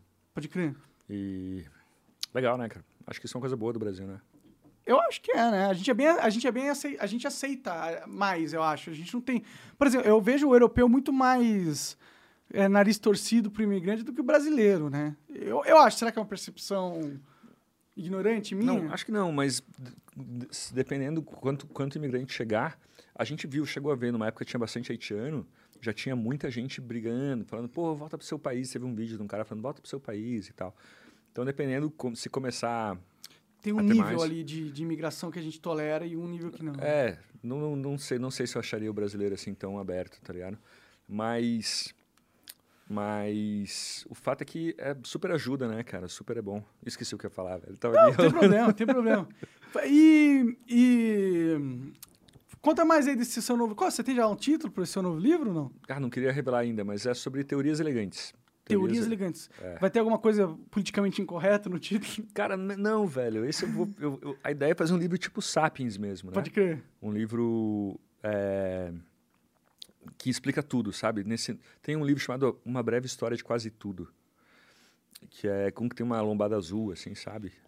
Ah, eu sou ruim de livro, cara. É. Eu sou um ignorante, pra ser sincero. E daí tem o Sapiens. Então é um grande livro que você fala, cara, entendi tudo, velho. Você pega e fala, não, puta, entendi a humanidade. Pô, deve trabalhar um pouco do cacete pra tô- fazer um livro desse, né? É. Não, eu vou ter filho agora, semana que vem. Ah, é verdade, você falou, ele tá pra nascer, né? Parabéns, inclusive. É. Valeu, valeu. E daí eu tava querendo terminar dois capítulos até ele nascer e não tô conseguindo, cara. Daí tá, tá muito difícil. Eu É tô... que filho demanda, né? É seu primeiro filho? Segunda. Ah, segundo. Então você já não é marinheiro de primeira viagem, né? Não, não. Quantos anos tem o seu outro filho? Tem 11. Ah, entendi. tá, entendi, tá na entendi. escola, sofrendo na escola. As professoras com, com aquela coisa de... A, a- escola hoje, cara, ela tá, ela tá virando uma igreja dominical, assim. De bons, bons costumes, cidadão. Tem que, essa ideia de formar cidadão tá tornando as escolas um inferno. Sabe, você quer aprender português, mas tem que ter uma aula sobre a reciclagem, sobre não sei o que lá. Entendi. Aula de criação de texto, por exemplo. Que, pô, cara, devia ser divertido. Vamos assim, ó, a gente está perdido numa ilha deserta, a gente tem que fazer um bilhete convencendo alguém para vir nos, nos, resgatar. Daí não, tem diga por que, que a cidadania é importante. Puta saco, você está criando um ódio da criança pela, pela produção de texto. Que ela entendeu? limita, né? Limita a criatividade dele. Não, você não pode pensar sobre tudo. Você é. tem que pensar nessa, nesse viés de política social. Senão, é. Você não está desenvolvendo um bom ser humano produtivo. É, e daí os guris saem da, saem da escola, chegam em casa e vão pro, pro, pro Fortnite matar pessoas, entendeu? O cara fica, ah, eu quero tirar toda aquela bondade que me impuseram. Sim, é, é, é meio que contra a nossa natureza, né? A gente não é um ser angelical que gosta só de bondade, paz e aceitação gente é. quer ver um filme de terror, a quer ver um filme de ação, a gente quer ver sangue. É, e criança mesmo. Criança, muita gente fala, ah, não pode ter coisa violenta para criança e tal. Mas, na real, criança não tem muito problema com, com morte, com violência, assim, né? eles, eles super entendem isso, assim, né? E, e até falam assim, ó, que meio que uma brincadeira, que crianças naturalmente elas brincam de gangues que se, que se batalham uma contra a outra, né? E daí até mesmo pais que, que não, não, eu não quero que meu filho tenha armas, tenha nada de brinquedo. A gente proíbe em casa brinquedos de gênero, brinquedos né, que se separam por gênero e brinquedos violentos. Daí tem uma mulher que fala isso no livro dela. Daí o que acontece? O guri pega uma almofada e usa de bomba. E a menina pega a almofada e usa pra minar, assim. Tá sim, sim. Eles tentam, tentam, tentam acabar com a com a essência, né? com, a, com a primitividade do, do ser humano, mas é. é meio que impossível, né? É. é meio que impossível. Se bem que tem um, um fator que acaba, que eu acho que vai acabar fazendo com as pessoas, que você não deixa o jovem explorar a parte da violência, a parte da, das, das coisas que são que são agressivas mesmo. Você, você talvez ou você vai tornar um jovem frustrado, que quando o velho vai buscar essa parte da violência, ele vai ser adulto já. É. E aí é um cenário que não tem. Tipo, quando criança briga. Tipo, é ruim que criança brigue, mas é um, é um lugar mais controlado. Uma criança raramente vai ter a capacidade de matar outra criança na porrada, entendeu?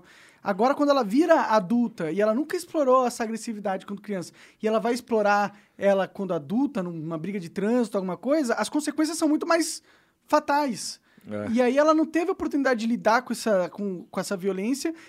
E aí ela vai lidar quando adulto e vai acabar morrendo, ou vai acabar matando alguém, porque ela não aprendeu os limites dela, não aprendeu a lidar com esse tipo de situação. É, ou então vai ser uma pessoa com pouco interesse pela vida, assim, eu diria. Sabe, eu apostaria numa coisa meio de ser meio, meio indiferente, deprimida, assim, né? Sem. Toda hora que ela tinha uma iniciativa ali, uma potência. Não, não, tss, tss, não pode. Tá, não pode ser agressividade, isso é masculinidade tóxica. É. Pode parar com isso aí. Aí castra, né? Castra é. as crianças, né? Pois é. Mas então, daí o livro é sobre isso, cara. Essas pequenas teorias que explicam muito. Tem essa da lógica da ação coletiva também, que explica bastante. Tem a mão invisível, né, do Adam Smith e tal, que ela, ela erra em alguns casos, mas ela mesmo assim explica bastante tudo. E, e algumas outras. Então eu estou apostando muito nesse livro aí. É, eu acho que esse negócio da mão invisível, ela mudou essa mão invisível, viu, cara? Antes era o mercado que tinha mão invisível, né? Agora é a lacração. É. Por eu, quê? Porque, tipo, eu tava vendo uma, um vídeo de uma uh, gerente de RH, uma headhunter, né? E ela falando, ó, fica postando coisas não progressivas aí na internet. Eu tô vendo, viu? Você acha que você vai ser contratado para o emprego se você não segue a, a, cartilha do progressivismo? Não vai ser, viu? E a gente conversa, os headhunters conversam. Então, tipo, essa mão invisível que antes era pela competência, agora está se tornando pelo politicamente correto. As pessoas estão contratando apenas pessoas que seguem a cartilha ideológica que elas têm. E, e, talvez por causa desse desenvolvimento na, nas escolas do politicamente correto, as pessoas que estão se, se formando já se formam com esse viés e elas chegam nesses trabalhos, chegam nessas posições de poderes porque esse viés já está sendo reforçado e se ela reforça esse viés, ela consegue alcançar mais, mais poder. Mesma coisa que acontece com os influenciadores que sinalizam virtude. E elas chegam em posição de poder e aí nessas posições ela continua reforçando ainda mais como essa... um ciclo, uma espiral de pureza assim. É. Exato, exato. E aí uma espiral de hipocrisia também. É. Mas aí acaba tornando a mão invisível do mercado que era antes, tipo, o mercado vai pegar o mais apto e colocar para cima, virou agora, vai pegar o mais ideológico, o mais puritano, o mais politicamente correto e colocar para cima. E a gente vai criar uma sociedade hipócrita plenamente politicamente correta. Então, o, o Pondé me falou uma coisa parecida, quer dizer, com isso que eu vou falar agora. Que é assim, ó, no fim das contas, a gente virou aquele cara dos anos 90 de esquerda que, que reclamava das empresas. Então, poxa, as empresas não fazem isso, elas não estão preocupadas.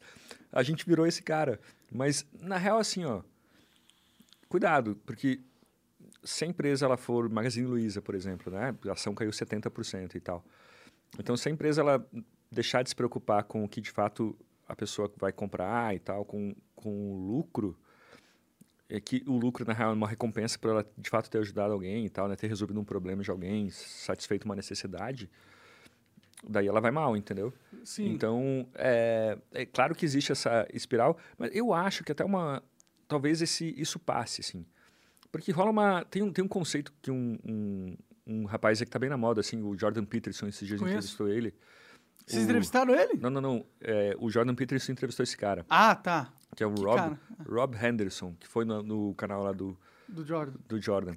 E ele... Você conhece o Jordan Peterson? Conheço, Já conheço. falou com ele tudo? Não, falei com ele não. Ah, com claro, ele Não, claro. mas conheço, ele me ajudou muito, né, sem me conhecer, com as palestras que ele deu. Na Claro. época que eu tava fudido, em depressão máxima, sem saber o que fazer da vida e totalmente perdido, ele meio que criou na minha mente um caminho que eu, que eu pudesse seguir, assim, sabe? Que legal. E, e eu meio que eu saí da merda por causa dele, assim, eu atribuo a ele eh, eu, eu ter saído da merda. Que legal. E agora você fala, desde, a, desde esse, desse caso do... Ou antes? Não, bem antes. Ah, tá. né? Eu aco- acompanho ele faz tempo, faz vários anos já. Uhum. Eu conheci ele pelo Joe Rogan, que, que ele...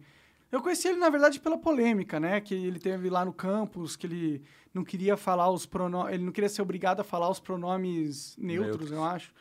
E aí eu conheci ele por, por essa polêmica, mas aí acabei entrando no, no resto dos conteúdos deles, que foi o que me ajudou bastante. Aham. Enfim, daí ele entrevistou esse guri, esse rapaz que é, o- é um PhD, assim, um doutorando de... Um, um candidato de PhD, né? De psicologia. Que ele tem uma ideia chamada é, crenças de luxo. O que, que é uma crença de luxo? Ele- esse- a história desse cara é muito interessante, porque ele, ele, era, ele nasceu numa família ruim, assim, tipo, a mãe era drogada, daí o pai é, fugiu de casa. O, ele acabou sendo adotado por várias famílias. Ele e a irmã passaram por várias famílias meio pobres, assim, na Califórnia. Daí ele entrou no exército. O Uri era muito inteligente, tudo, e ele conseguiu uma vaga em Yale. Porra, Yale, grande universidade americana. E daí ele pensou assim, ah, porra, eu vou conhecer ricos. Pela primeira vez na minha vida eu vou conhecer gente rica. Daí ele chegou lá na faculdade pensando, pô, os caras vão ter carrão, né? Os caras vão ter roupa de marca e tal. Mas os ricos não tinham nada disso. E ele falou, tá. E, mas ele falou que os ricos tinham sim um negócio que os distinguia, que eram ideias, sabe? E umas ideias que a pessoa sinalizava, mas ela não, de fato, se comprometia, assim. Ele estava uma vez conversando com uma mulher, falava, não, eu sou super favorável ao poliamor, à poligamia. Ah, tá, mas como é que é? Você adota isso na sua vida? Não, não, na minha vida não, eu tenho, meu marido sou casado, eu tenho um filho e tal. E, se ele me trair, eu vou ficar puto. É. E daí ele fala assim, não, essas ideias sobre branquitude, sobre orgânicos e tal, isso é como se fosse uma bolsa Louis Vuitton. Isso é uma ideia de luxo. Pode crer. Esses dias eu estava numa, num quiroprata, num quiroprata, e daí eu fui ver uma revista de luxo, assim, cara, era só foto de iate, avião, e daí pautas de diversidade, ecologia e tal. Era exatamente o que esse cara falou. Talvez pela culpa, né? Eles sentem culpa de serem, de estarem numa sociedade onde eles são é, É, beneficiados. Eles, eles nasceram com, com sorte, tipo, são ricos. é. E aí talvez eles sintam uma culpa de ser rico e ter muita gente pobre sofrendo. Daí eles têm que pegar essas ideias de luxo pra meio que ah, tirar essa culpa interna que eles É. sentem. Se mostrar uma autenticidade, assim, né? Mas- Mostrar que eles não são uns privilegiados de bosta, que eles se preocupam com a sociedade. Mas então, e daí... É... Ai, o que eu ia falar? Desculpa, te cortei. Não, por exemplo, linguagem neutra, um dos exemplos que ele usa. A linguagem neutra, que devia ser inclusiva, na verdade, ela é excludente. Quando você usa um todes ou um pronome diferente e tal, você está inconscientemente dizendo, olha, eu sou de uma elite urbana escolarizada. Se chega um cara do interior do Brasil e olha aquilo, você automaticamente você se descolou dele. Sim. Entendeu? Você é de outro grupo muito mais elitista, Sim. entendeu? Então aquela linha- sua própria língua, né? Então é uma marca, na verdade, de status, assim, né? Para algum grupo, né? Acho que pra gente é uma marca de idiotia, sei lá, Sim. mas... é, E daí eu já entrevistei lá na Jovem Pan, eu tinha uma época um programa à noite, e eu entrevistei vários transexuais. E para todos eu perguntava, o que, que você acha de linguagem neutra? E todos falavam, que puta bobagem, velho, essa coisa de garoto, de guri, tô nem aí para isso, entendeu? Sim. Então, na, na verdade, não é uma coisa tanto para incluir, ela é para excluir, entendeu? Total. Esse é o meu, é o meu ponto. É uma, é uma ideia de luxo, assim, né? Faz sentido. Você cria um grupo de tipo, ah, você é do grupinho? Você, você fala como a gente? É. Você tem as nossas ideias? Se sim, vem vindo ao grupo. Se não, você não fala todas, psh, É. sai daqui. Você é desevoluído. Você não é evoluído como a gente. Total. É uma merda. É uma merda. Mas não pegou, né? Não pega esse negócio de Acho todos, que não, né? acho que isso aí vai passar. É. né? Ou o suco, né? O suco, qual é o nome? O suco do bem, né? Suco Que bem. Ele usa pêssego para todos. Ali ele também tá falando, olha, aqui eu sou urbano, eu sou escolarizado, sou sofisticado, sou moralmente superior. Entendeu? É, como estratégia de marketing talvez faça sentido, né? Porque É. essa, essa elite é quem tem dinheiro e se você é, É. segmenta o teu produto para apelar para essa elite, provavelmente você vai vender mais porque são eles que têm grana. É, não sei. Talvez eu, eu aposto um negócio assim, ó. Quem não acredita nisso vai comprar o suco se ele for bom ou não. Sim, Então, dane-se o que está escrito na embalagem. sim. E alguns talvez comprem por causa da embalagem. Então, o, o, o efeito positivo é grande e o negativo é baixo, né? É, então até que faça sentido mercadologicamente falando, né? É. Talvez por isso que as empresas adotem tanto esse progressivismo. É, Então, mas voltando ao que você falou da mão invisível, daí talvez role uma mão invisível dessas próprias ideias. Que assim, ó, por exemplo, 30 anos atrás, a ideia de luxo era a ideia que a gente segue hoje, a ideia do Martin Luther King de que todo mundo merece os mesmos direitos. A gente tem que contratar alguém sem pensar na pele da pessoa, na cor da pele dela, de- nada disso. É, essa era a ideia de elite, talvez seja a nossa ideia hoje, é a ideia que, que vigorou por muito tempo. Daí, à medida que essa ideia foi eh, se alastrando sobre a população toda, a elite pensou, não, a gente precisa de outra ideia agora, cara, entendeu? Essa, essa ideia, ela não, ela não nos descola mais. Então, assim, veio essa ideia de que não, temos que voltar a pensar nesse assunto, tem sim que ter uma diferença e tudo isso. Né? Aí, tipo, você tem que a contratar agora pessoas que são de minoria. Você tem que é, privilegiar quem é. É. minoria dentro da sua contratação, porque esse é o, o nível acima do que Martin Luther King falava. É, é uma ideia, é uma ideia diferente, entendeu? Porque por oferta e procura, como a ideia, tá- todo mundo tem, se todo mundo tem uma ideia, ela perde valor. Sim. Muito legal, né? É, faz sentido, né? Como que eu vou sinalizar virtudes se todo mundo pensa quanto, igual a É. mim? E, daí talvez isso tudo saia de moda também, né? Sabe, sei lá o que vai vir depois, assim. Mas vai, piorando, né? Porque a, a ideia do Martin Luther King é da hora. Tipo, você É, não tem pô. que discriminar. Você pega a pessoa por competência. Foda-se a cor, a sexualidade. Ou você pega se ela vai É. cumprir o papel que ela precisa cumprir aqui, bem ou mal. É bem, beleza, vou contratar. É mal, então eu vou contratar a pessoa que cumpra bem. Isso faz sentido lógico, né? É. Mas a- agora, quando você tem que se, se destacar dessa forma cada vez mais moralista, os níveis que vão subindo vão ficando cada vez mais distorcidos, porque você foge de uma regra lógica de mercado, né? É. É uma regra de social. Então você acha que, eventualmente, essas empresas que hoje estão muito moralistas e, e ficam é, propagando essas ideias, você acha que elas vão perder mercado com o tempo? Assim, e assim, ó, primeiro assim, é, se a empresa tem uma rentabilidade muito alta, né, e daí você vai você fazer algum treininho, alguma coisa assim, que não seja exatamente para você aumentar, cortar custos e tal, ou, ou aumentar o teu lucro, é, você tudo bem, você pode queimar, você tem gordura para queimar, né? Mas a empresa vai ficando cada vez mais vulnerável, né? Então, eu acho que a gente vai tendo ideias diferentes e o mercado age, assim, entendeu? É, é como a lei da gravidade, assim, sabe? A gente pode fingir que Não existe, que não existe, mas uma hora Mas pula você- de um prédio pra você ver se Pula, ela não é. existe. E, mas aí, é- é, enfim, eu acho que esse marketing vai mudar. Mas a mão invisível é uma ideia muito elegante, sabe? Que, que é assim, ó, como que a gente pode fazer pessoas egoístas pensarem no outro? Né? Pô, a gente está aí dois mil anos, a religião tentando, não, pense no outro, pense no outro, pense no outro. Talvez exista uma forma da gente alinhar o egoísmo delas com o altruísmo. Né? Fazer os dois apontarem para o mesmo lado. E essa forma é, como o Adam Smith, que era um filósofo moral, percebeu, é pelo lucro. Pô, se eu posso lucrar resolvendo teus problemas, eu- eu vou me preocupar por, ne- por eles. Sim. Isso é lindo, entendeu? É uma ideia, é, é bonito, assim, não funciona sempre. Por exemplo, o famoso dilema dos pescadores. Esse, essa, essa teoria também está no livro. Assim. Você é um pescador. Você tem uma comunidade de pescadores. É, seria bom para todo mundo se ninguém pescasse na desova. Né, para você não pegar peixe que ainda não se reproduziu. Uhum. E que o nós, os nós, a distância entre os nós da, da rede de pesca não fosse muito curta, para não pegar peixe pequeno, né? Mas individualmente para você é melhor que todo mundo cumpra essas regras. Daí assim os cardumes vão se manter e você vai ser um free rider, né? Você vai surfar na onda deles, você vai pegar carona no esforço deles sem contribuir. E só que daí, imagina que você está no mar internacional, tem pescador que é da Holanda, da Bélgica, da França, da Inglaterra. Ninguém conhece o outro muito bem. Você não sabe se o outro cara vai contribuir ou não. Daí você não contribui e o cara pensa, ah, meu, mas aquele cara não está fazendo isso. Daí ninguém contribui e você tem uma tragédia dos comuns. Pode crer. É, o, o, bem coletivo ele se arruína, ele entra em ruína e todo mundo perde. Então, nesse caso, pensando só em você mesmo, você piorou a vida de todo mundo. Então, isso, esses casos mostram que o Adam Smith estava errado. Né? Porque eles, eles, são nos casos de bens não rivais, né? que você não consegue dividir, separar uma pessoa de utilizá-la e tal. Ou então, sei lá, a Argentina vai invadir o Brasil. O Brasil é um anarcocapitalismo. A Argentina vai invadir o Brasil. Daí a gente precisa fazer uma vaquinha para armar uma defesa, para bancar uns mercenários, sei lá. Putz, cara, mas melhor vocês pagarem, não estou afim de pagar. Sim, é melhor eu confiar que ah, alguém vai pagar e eu não É. pagar, É, porque aí eu não pago e ganho, e ganho a defesa. Mas aí no final ninguém ganha a porra da defesa, a Argentina domina o Brasil. é, e daí todo mundo perde. Então daí essa é uma justificativa que sempre se usa para Estado, para coerção e tal. Tem, tem, tem, tem toda uma discussão em relação a isso, não é um, não é um fim assim, né?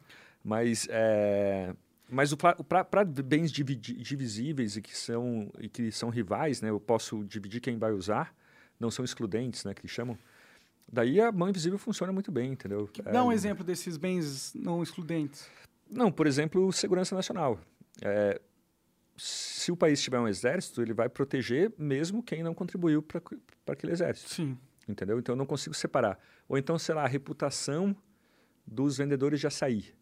Seria bom se todos os vendedores de açaí do, do Brasil tiverem uma reputação de não misturar. Se já teve um caso, né, de barbeiro, né, do inseto barbeiro no meio do açaí, matou umas pessoas e tal. Pode crer, caralho. E daí alguém faz isso lá em, em Santa Catarina, um cara de São Paulo vai deixar de comer açaí, vai prejudicar outro aqui.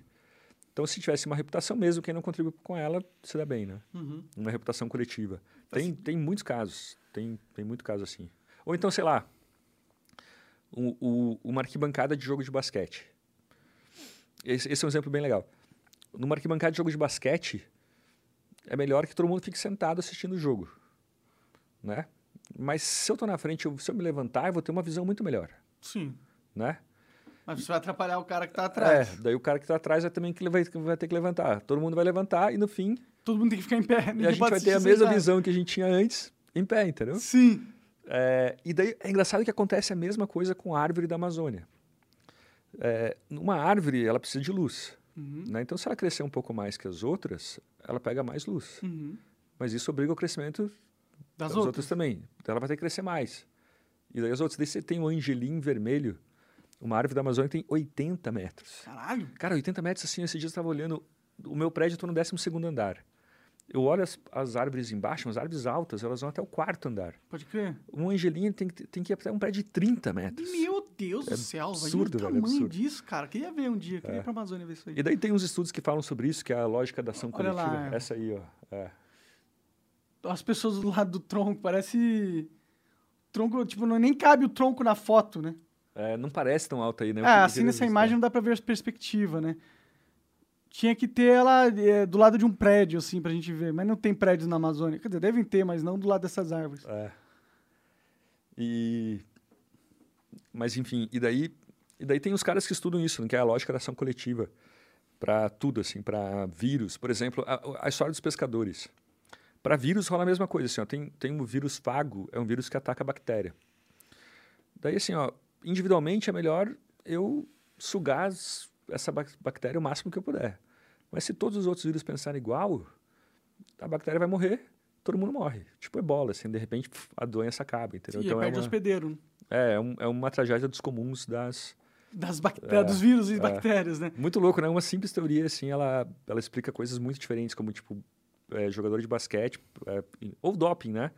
Se o doping fosse permitido, pô, eu vou me dopar um pouco.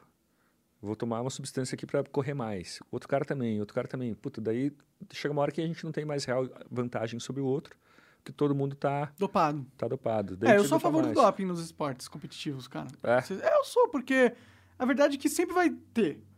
E É. se sempre vai ter, deixa os caras é, aperfeiçoarem essas técnicas. Fora que pro espectador vai ser muito mais legal. Você vai ver pessoas muito mais fortes e, e É. o jogo vai ser mais ágil, vai ser mais da hora, na minha opinião. É, não, no fim, no fim é um cartel, né? É a mesma lógica de cartel, assim, ó, porra, não vamos, posto de gasolina fazendo cartel, ó, não vamos baixar, baixar muito o preço da gasolina.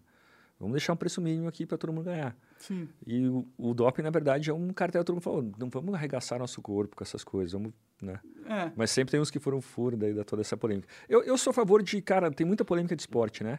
É, trans no esporte. Cara, liberdade, velho. Porra, por que, que tem que ter. po- Pode ter mil campeonatos diferentes, entendeu? Um Campeonato só de trans. trans, né? É. E Esse negócio é foda. Com doping, sem doping. Todo, cria aí os- Verdade, o que você não, quiser. é, não sei por que, que eles não fazem isso, né? Acho que tem um É. negócio de politicamente correto, tipo, não podemos aceitar o doping como algo normal. É, não, Sendo que é, é normal, todo É. mundo usa. é que tem que ter uma equipe reconhecida pelo Estado, para a Olimpíada e tal, isso tudo. Sim. Mas enfim. Imagine se, pô, essas competições de bodybuilder não pudesse doping. Né? Acabava, não ia ter. Você não ia ter os caras gigantescos igual tem, ia ser menos legal. Você acha? Eu acho, pô. Então, tipo, de bodybuilder, tem a, tem a categoria. Ah, não, sim. Tem a categoria onde os caras não são tão grandes. Mas a categoria peso livre, que você pode pesar quanto você quiser, todo mundo usa doping. Todo mundo usa est- esteroides, tá ligado? Tipo, é uma regra. E é permitido.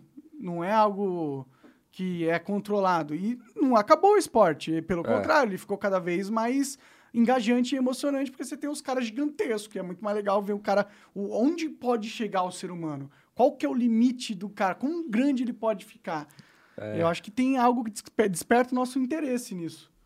É, é que eu não gosto muito de esporte, eu acho coisa meio, meio careta, sei lá, Não gosta de esporte? Como assim, cara? Não, assim, ficar vendo... As, por exemplo, lá, você tá vendo o, o, é, biciclismo, né, na França e tal. Sim, Tour de Que, é um, que é, um, é um esporte que tem muito doping, né? Sim. E daí, se os caras estiverem correndo a 40 minutos, fizerem a prova em 40 minutos ou em 35, não vai fazer a menor diferença pra mim, eu vou continuar achando chato, entendeu? Ah, mas porque tu, tu não gosta, pô. Mas faz sentido. É. Mas Tu não gosta de futebol... esporte, nenhum esporte, pô. Não, não, de assistir eu não gosto muito, não, pô, eu adoro jogar um vôleizinho, Ah, jogar entendi. tênis eu também não gosto muito de assistir esporte, pra ser sincero. Futebol, cara, eu, sou, eu queria fazer uma campanha contra o futebol, velho. Assim, ó, todo, tudo bem, eu gosto muito do Nelson Rodrigues. Já li, eu adoro as crônicas esportivas dele e tal. É o A Pátria em Chuteiras, aquele livro é, é muito bom. Mas de- todas as emoções do futebol já foram vividas. Tá chato. O- esse sistema só existe porque ele existe, então ele continua assim. Ah. E tem todo um mercado já para isso. Tipo, o rugby é muito melhor, é muito mais legal. A gente vai fazer uma campanha de promoção Do do, rugby. rugby. É que o rugby tem os caras se chocam, né? Tem, é. é mais agressivo, né, do que o futebol, né? É. É, talvez seja por isso que é mais legal. É aquela história, você quer ver sempre o, o ápice da violência, É. o ápice do, da, do- da tragédia. Por isso que a gente gosta de quando o cara tá na Fórmula 1, quando ele bate. Tipo, todo mundo não gosta que o cara morra. Você quer que ele bata sem morrer. É mesmo. Você quer ver a- o carro bum, capotando, você fala, caralho, que foda. A Aí você fala, mas o cara tá bom, tá bem, né? Se protegido. Aí tudo bem. Aí eu É. posso gostar do carro explodindo, desde que o cara não morra. Mas a gente gosta. É a, é a essência humana. A gente gosta de ver, De ver, coisas super fo- fora do comum. A televisão repete 400 vezes a cena que deu problema, que deu capotagem. Tal. sabe que vai grudar o cara na tela. Né? É. Corrida eu gosto mesmo de Fórmula Truck. É muito legal a Fórmula Truck. Fórmula né, Truck é os caminhãozão. É. Pode crer. Você gosta daqueles negócios... Andam, que andam quase a 40 por hora. Mas é uns puta caminhão com as rodonas gigantescas. É. Lá nos Estados Unidos tem muito daqueles dos caminhões que passa por cima de carro, né? Isso é da hora mesmo. É legal. O que mais tu gosta? O que, que você faz, assim, pra quando você tá de saco cheio de estudar e ver livros? É... Eu jogo tênis, cara. Eu comecei a jogar tênis uns dois, três anos atrás, adorei, assim. Mas eu sou muito ruim ainda. Tênis é difícil. É, né? Acertar a bolinha. É, tênis é difícil. E... E eu gosto de karaokê, cara. Eu adoro karaokê. Também É, canto mal falou. pra caramba, cara. Karaokê é parada de nerd pra caralho, né? Sério? Porra! Ah, super eu, então. Então rolou. Então tamo todo lugar Não, no. Japão o karaokê é moda, né? É, Tipo, você vai. eu Não sei se você assiste anime. não. Anime é um desenho japonês, né? Tem o- todo esse desenho japonês de life school, vida, vida dos jovens e tal. O karaokê é tipo o point. Os caras vão lá pro karaokê, tem um bom momento, tá ligado? Aham. Lá é bem cultural o karaokê. É. Aqui no Brasil também. Eu lembro que, pô, quando eu era jovem, sempre em festa de aniversário rolava uns karaokê, pô. É, tá rolando, não, acho que tá na moda. Tem umas propagandas na TV agora falando com karaokê, tipo, descolado. Ah, é? Tá na moda agora? Não, e esses dias tem uma história muito boa, porque eu tava uma terça-feira assim com meus amigos, também uma terça-feira que nem aquele outro caso. E daí a gente falou, ah, quem tá fazendo? Foi antes da pandemia, né? O que a gente tá fazendo? Vamos, vamos tentar achar um karaokê aí, será que tem algum aberto? Alguém falou, ah, não, eu sei que um que tem aberto hoje, lá na Liberdade. Daí a gente foi, era uma portinha, você entra, tem uma escada, daí andamos num corredorzinho escuro, pegamos outra escada, outro corredor e tal. Tipo um negócio secreto. É né? secreto, máfia japonesa, assim. Daí a gente entrou lá, olhamos assim, só tinha tudo vazio, assim, só uma mesa ocupada, com uma pessoa. Quando eu fui ver, o cara assim, era o meu sogro. eu falei, caraca, o meu sogro tá no karaokê, velho. É aqui que ele vem pra se esconder de- da família. Eu, na real, ia sempre, ia toda terça lá naquele karaokê. Mas depois a gente foi também, e tudo.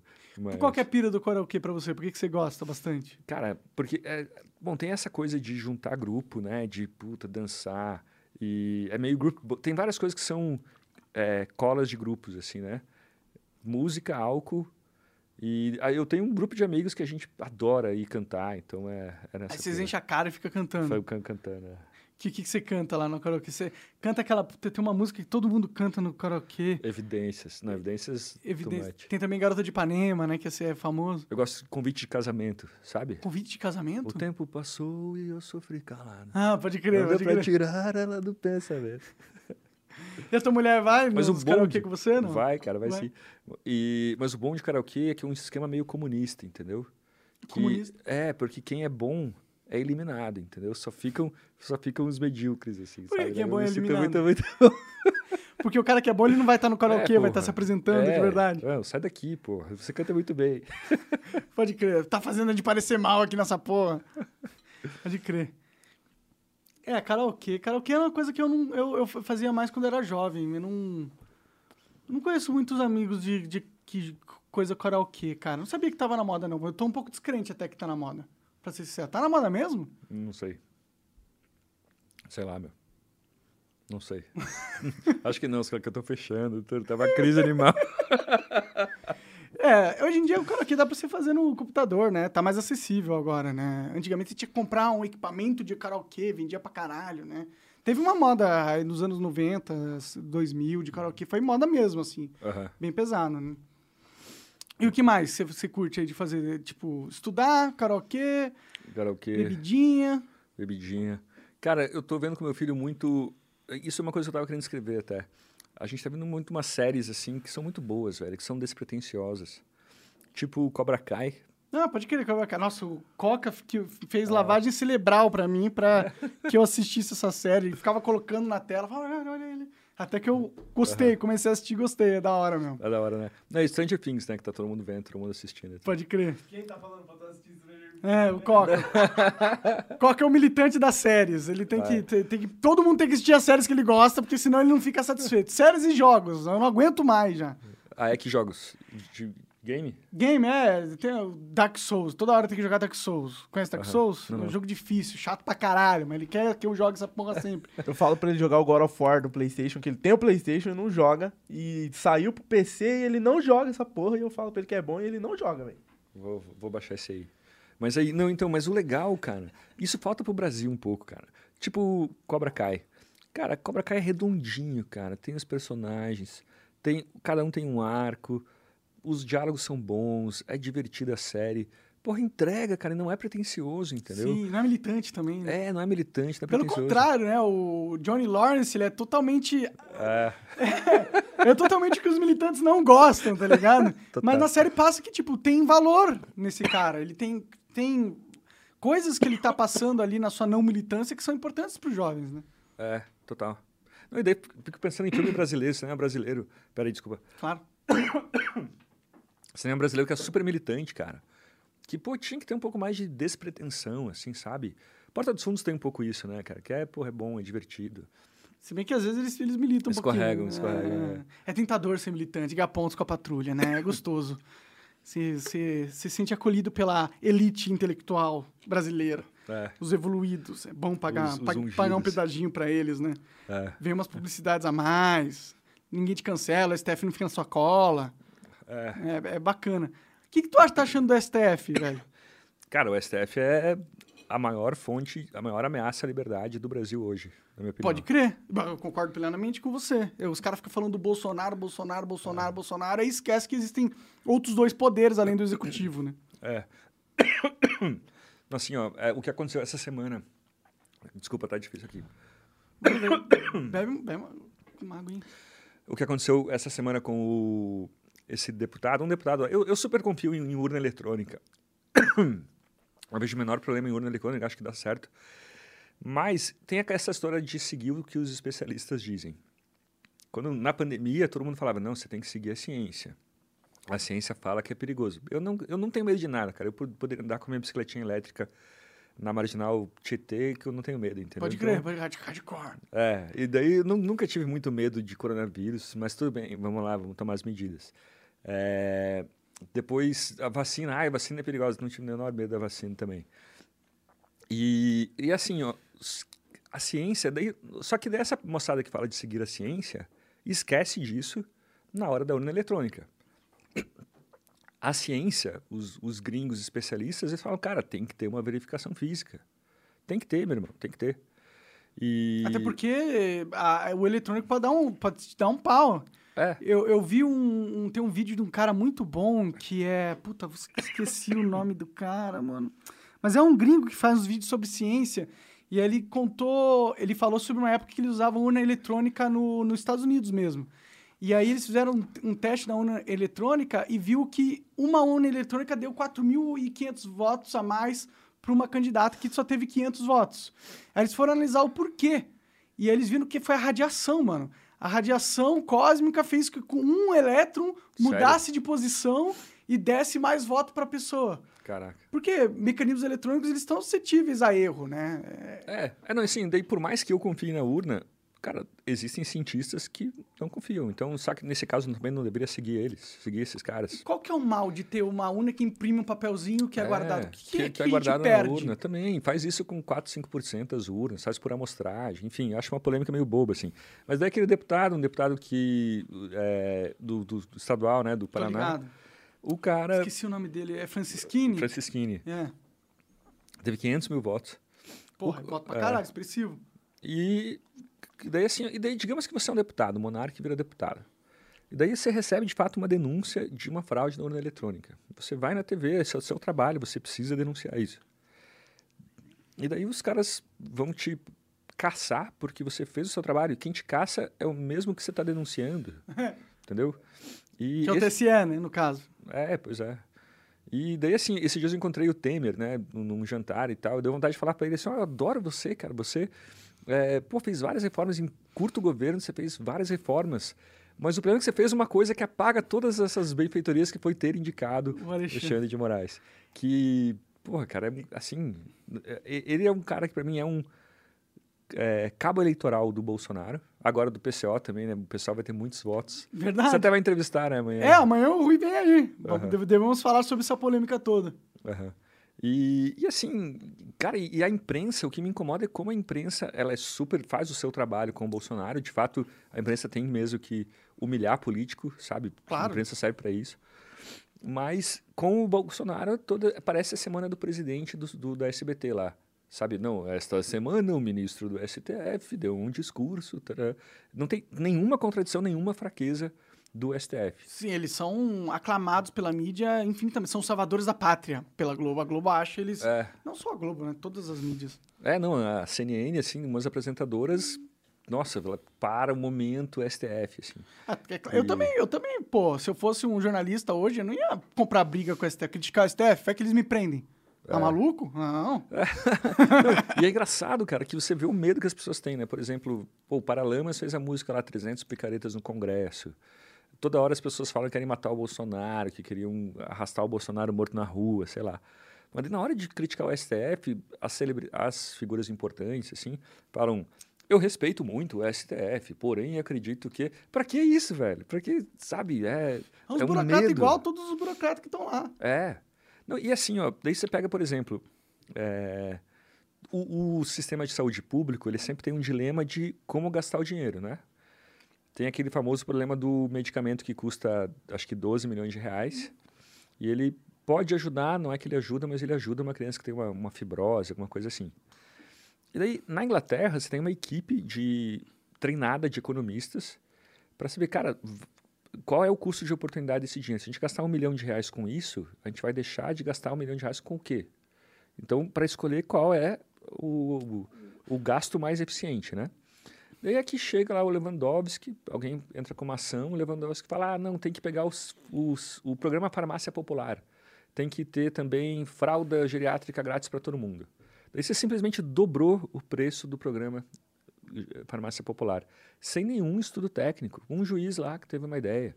Daí os caras, eles dão golpes contínuos, assim, no, no, ah, no executivo e no legislativo, sabe? É, é bizarro, totalmente bizarro. É um ativismo judiciário forte, né? É, É. é preocupante. Parece que os dois outros poderes do Congresso e do Executivo ficaram tão desmoralizados que criou-se um vácuo de poder entre É. a- essa dinâmica dos três poderes e quem assumiu foi o Judiciário. E as pessoas, em vez de falar assim, ó, ih, caralho, o Judiciário tá ganhando uma, uma um protagonismo indevido ali. Não. Eles abaixam a cabeça e ficam com medo do Judiciário, né? É. O, o, o Congresso, o Senado está super acovardado, assim, né? Tem que ter.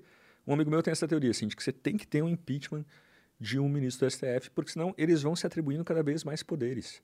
Porque a, o catálogo de utopias, que a gente chama de Constituição de 88, ele dá qualquer poder para a justiça, né? Tipo, a justiça pode fazer, a Constituição garante que o cara tem direito ao meio ambiente equilibrado e tal, entendeu? Entendi. Então, é bizarro. Então talvez seja um problema de, de como as regras foram escritas mesmo. Talvez seja isso que esteja causando esse sintoma de um judiciário muito ativo. Acho que não só isso, cara, porque também era assim 10 anos atrás, quando o, o, o STF era mais quieto, né? Mas isso acho que é uma coisa meio comum das democracias, assim. Dos anos 60 para cá, a gente acreditava que não, porra, democracia vai resolver nossos problemas. Na África, né, na- ali na independência da África, todo mundo falava, não, a democracia, autonomia independência, a partir dali a gente vai resolver os problemas. E no Brasil também se achava isso. Daí a Constituição, como a gente teve ditadura, ela tirou muito poder do executivo. Né? O presidente do Brasil, comparado com outros países, ele tem muito pouco poder. E deu muito poder para o legislativo e para o judiciário. E até faz sentido em muitos casos, né? Tipo, quando o Lula, quando a Dilma nomeou o Lula ministro para ele escapar da prisão e tal, para o processo ir para o STF, a gente meio que comemorou, entendeu? Eu fui para a rua comemorar, me lembro. E ali a gente gostou da intromissão da justiça Sim. né? Mas. E daí acaba como a gente não acredita mais tanto em políticos, a, a gente deixa o- a justiça defender. Só que isso causa outros problemas. A gente agora está se percebendo que também não dá certo, né? E, e é muito louco essa desilusão. Muita gente fala de risco da democracia, é, a democracia está, em, está sob ameaça e tal. Mas grande parte disso é porque a gente percebeu que a democracia ela é o governo não da maioria. Ela é um governo de minorias organizadas. Então tem lá funcionários públicos conseguem, eles são 1% da população, não são um pouco mais, mas eles conseguem, sei lá, uma determinada classe de funcionários consegue impor o seu interesse.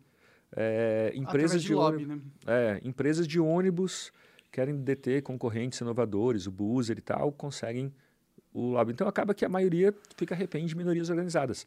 Ah, estou defendendo a ditadura? Claro que não.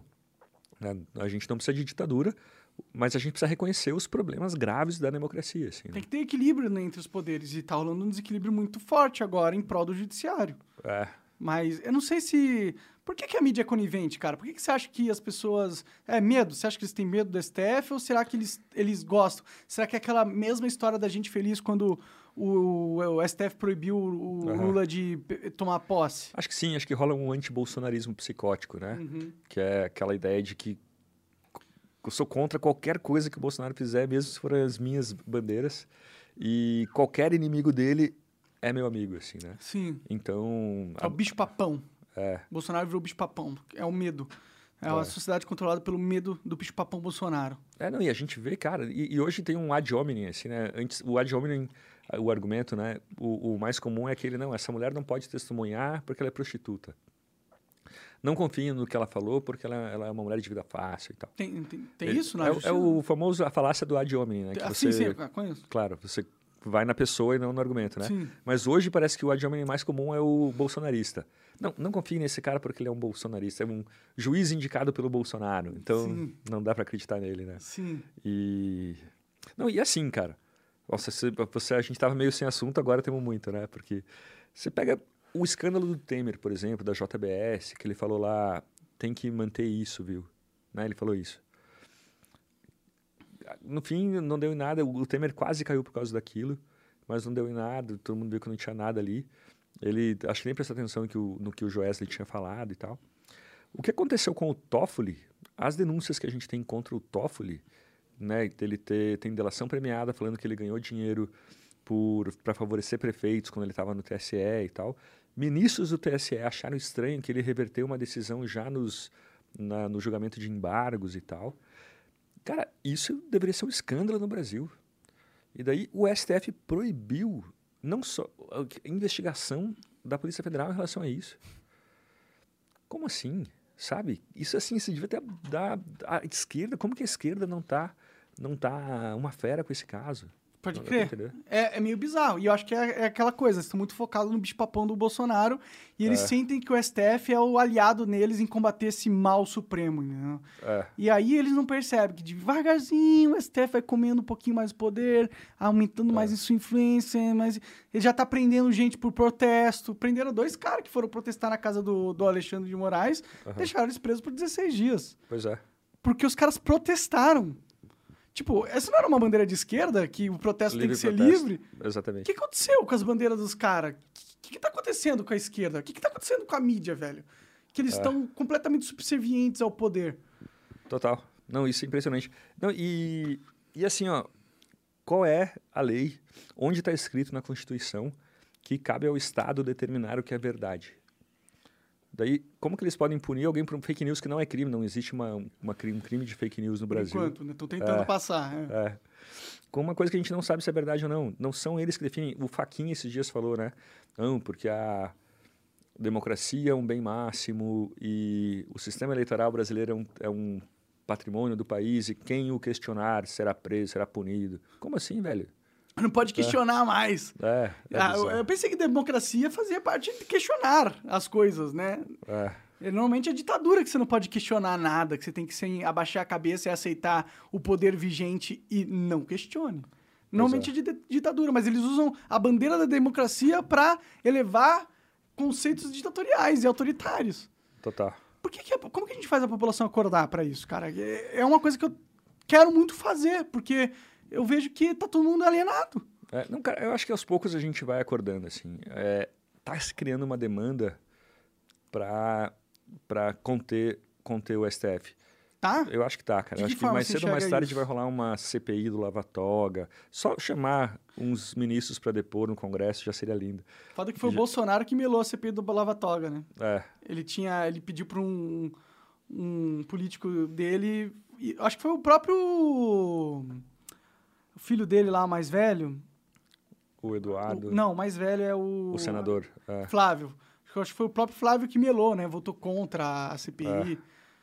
Bolsonaro também é um político É, bem então. burro pra caralho. Burro Não. pra caralho, E- meu Deus do céu. E, e- e o Bolsonaro, acho que foi o presidente com menos poder que teve, cara, porque o poder não é só você ter um cargo, entendeu? Você tem que ter justificativa moral, você tem que impor as suas ideias e tal. Por exemplo, pensa se o Bolsonaro tentasse fazer a Belo Monte, a usina hidrelétrica no meio da Amazônia, hoje. Não ia conseguir de nenhum, cara, entendeu? E, e você tem, e daí meio que o Ministério da Educação, por exemplo, o cara não tem nenhuma ideia. Não, o- um amigo meu fala que um, pessoas de esquerda do PT que, que mantém, que coordenam o Ministério da Educação hoje, porque o Bolsonaro não tem quadro, não Tem tinha ideia. É, o, na verdade, o, o poder é toda uma, uma geração, assim, né, cara? É um grupo coletivo, assim, né, que impõe, né? E daí você vê várias medidas, tem estatais, cujo conselho, né, o conselho de administração da estatal tem que mudar a cada dois anos nesse- nessas estatais. Aí passa dois anos, o governo Bolsonaro vai lá tentar mudar os conselheiros e daí chega um ministério público de algum lugar do Brasil e fala: não, não, a gente decidiu aqui, o juiz decidiu que vai manter o conselho por mais tempo. Daí, se você não tem. Né, o- no fim das contas, eu, eu não conheço muito o Olavo de Carvalho, não, não gosto muito, mas aquele grande ponto dele, ele, no fim, ele tem razão mesmo. Que é qual? É, não se preocupem tanto com ganhar a eleição. A tomada de poder é uma coisa cultural, é uma coisa que vai ocupando as instituições aos poucos de baixo para cima, com juízes, com professores, com universidade e tal. Isso o PT é muito bom né, em fazer. É, e no fim ele estava certo, né? Porque daí meio que o Bolsonaro entrou e, e, e ele também não conseguiu negociar poder, né? O cara perdeu muita habilidade com o Congresso e tudo isso. É, o né? que parece é que o Bolsonaro ele fica lutando para se manter no poder e não para exercê-lo realmente. Tipo, É. a briga dele é para não ser impeachmentado e não uma briga para ele ter as ideias do- da, da população que votou nele e pôr para frente. Ele não, É. não consegue pôr para frente. Ele não consegue bater de frente com o STF. Agora ele tá tentando mais, né? Porque tá chegando perto da eleição. É. Mas eh, antes ele totalmente foi, baixou a cabeça pro STF e deixou os caras ganharem, cada, criarem cada vez mais raízes dentro do sistema político. É, para salvar os filhos também, né?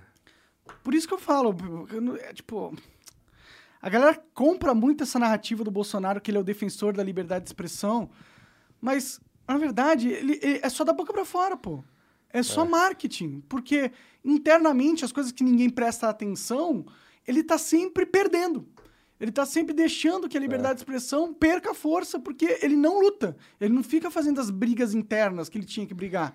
Ele só faz a briga externa de, de narrativa. E fica mais fragilizado e perde o apoio de bastidor, assim, né? Sim. É muito louco. Sim, é, inclusive eu conversei com muitos caras que eram bolsonaristas, os irmãos Entraub, por exemplo.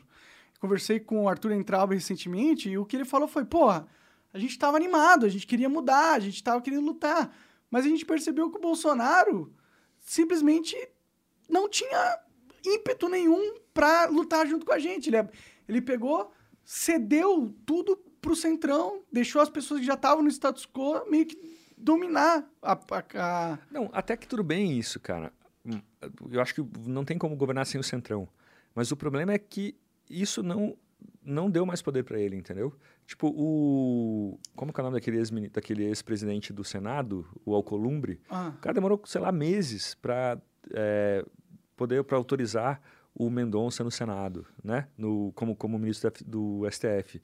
E daí, cadê esse poder? Se o cara, o cara se rendeu ao Centrão, mas não conseguiu aprovar metade do que propôs. Então, parece que o acordo com o Centrão foi, porra, me garante que eu continuo tendo cargo, mas vocês podem fazer o que vocês quiserem. É. Daí também o cara já estava tão fragilizado que meio que pediu socorro, assim, né? Sim, Então, é... teve até aquele, aquele caso com o Temer, né? Que ele pediu a cartinha, pediu uma carta, mandou uma carta pro Temer, o Temer mandou uma carta. é. O Temer parece que ser um cara bem influente, né? Não sei de onde ele tira tanta influência assim, mas ele parece ser um cara pica na política. É, né? Eu, eu, tava, eu tava pensando nisso, até falei com ele isso. Que, cara, existe profissão melhor do que ex-presidente. É lindo ser ex-presidente. Tipo, pega assim o Tony Blair, o, o Obama. O Obama fez um documentário sobre parques nacionais dos Estados Unidos. Porra, o meu sonho é ser ex-presidente, velho. Eu quero ser o ex-presidente. O... Tem vários casos, né? E daí, pô, você tem o, o Bolsonaro tem essa chance enorme de ser um ex-presidente, porque ele não aproveita? Ele podia ficar pescando em Angra dos Reis, sabe? O Lula, cara, você pode ficar dando palestras pelo mundo, viajando para todo lugar, sem, e sem ser responsabilizado pelos problemas do Brasil. Sim. E não aproveita, entendeu? Eu não consigo entender. Eles são apegados ao poder, né? É negócio de medir pau. Eles De- querem que o pau é. deles sejam gigantes. De né? ganhar o debate, assim, né? Quero. É, nem, nem é o deba- é, pode ser o debate, mas, mas é, é o status mesmo, eu acho. Eu acho que tem, tipo, ser o cara que, que controla o, o graveto grande é, É. é muito sedutor. Muito sedutor você ser o, o alfa male da política, né? O cara no top da hierarquia. Querendo ou não, o ex-presidente não é, não, tá, não é o top da hierarquia política. Ele é o ex-presidente, ele ganha muitos benefícios ah, sociais de ter sido um ex-presidente, pode viver uma vida tranquila, mas querendo ou não, ele não, não, não controla mais o poder, né? É. E é isso que eu acho que eles são muito apegados. Eu não sei porque as pessoas são tão apegadas a, a esse controle de poder. Eu, eu gosto mais dessa dinâmica do ex-presidente mesmo. Eu, eu, eu, cara, se eu tivesse, sei lá, 30 milhões no bolso, vocês nunca mais iam falar de mim. eu ia estar numa praia deserta, plantando maconha, com meus gatos, meus cachorro, um cachorro, pescando, jogando jogo e vivendo minha vida tranquila. Mas não, as pessoas elas querem muito uh, que a sociedade reconheça elas como the top guy. Não sei, cara. Eu, eu já pensei nisso, sabe? Que, que eu podia. Ah, me sair do debate, parar de debater. Eu cansei um pouco do Brasil, assim, tipo, se o Lula ganhar a eleição, acho que um, uma da vantagem de Lula ganhar a eleição é que, cara, o Brasil deixa de ser um país relevante, entendeu? Eu não vou. Um país que vota no Lula nesse momento, depois de tudo que ele fez, é, eu não vou mais me preocupar Mas com esse sabe que eu país. discordo de você nisso? Por quê? Porque eu acho que se o Lula ganhar, o Brasil fica muito mais relevante internacionalmente, de certa forma, de um É. jeito positivo. Porque o Lula, querendo ou não, ele está alinhado com as narrativas globais. Não. Ele é o cara que sabe transitar. O Macron vai falar: é, você é o Lula, Lula é foda. É. A Europa vai abraçar o Brasil de novo. Não, não. O Biden vai falar: Brasil finalmente elegeu um presidente democrático foda, agora a gente vai salvar a É. Amazônia, entendeu? Total. Não, mas, mas eu digo assim, ó, o...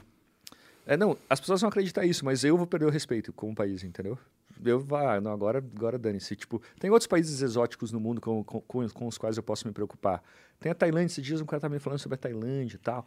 E, pô, por que, por que eu tenho que perder tanto tempo com o Brasil? Já, já, já moro aqui, velho. Quero me preocupar com o Equador, sei lá, tem tantos países legais que eu vou pensar em outro país. Mas sobre isso de grana, assim, de se eu tivesse dinheiro suficiente, eu não estaria mais trabalhando. Não sei, viu, cara? Eu acho que a gente gosta, velho. Eu acho que mesmo com dinheiro a gente participaria, sabe? Não sei. Não sei, pode. a ma- Você, eu acho que sim. Eu não sei se. Cara, eu tinha esse pensamento. Tipo, ah, foda-se dinheiro. O importante é fazer diferença pro mundo. e- Aham. E, pô, é, melhorar a sociedade como um todo, tentar ajudar tal. Mas eu, eu tô perdendo isso, cara. Eu, É. Com o tempo, tô levando tanta porrada na cabeça que eu falo, será que eu não tô sendo meio megalomaníaco? Achar que uma formiguinha como eu pode ter algum impacto no oceano, tá ligado? Talvez a melhor coisa que a formiga pode fazer é um formigueiro pica. E é juntar umas folhinhas lá e passar o inverno, tá ligado? E deixar que o oceano faça o que o oceano quer É. e tentar ficar longe dele, entendeu? Pra não morrer afogado.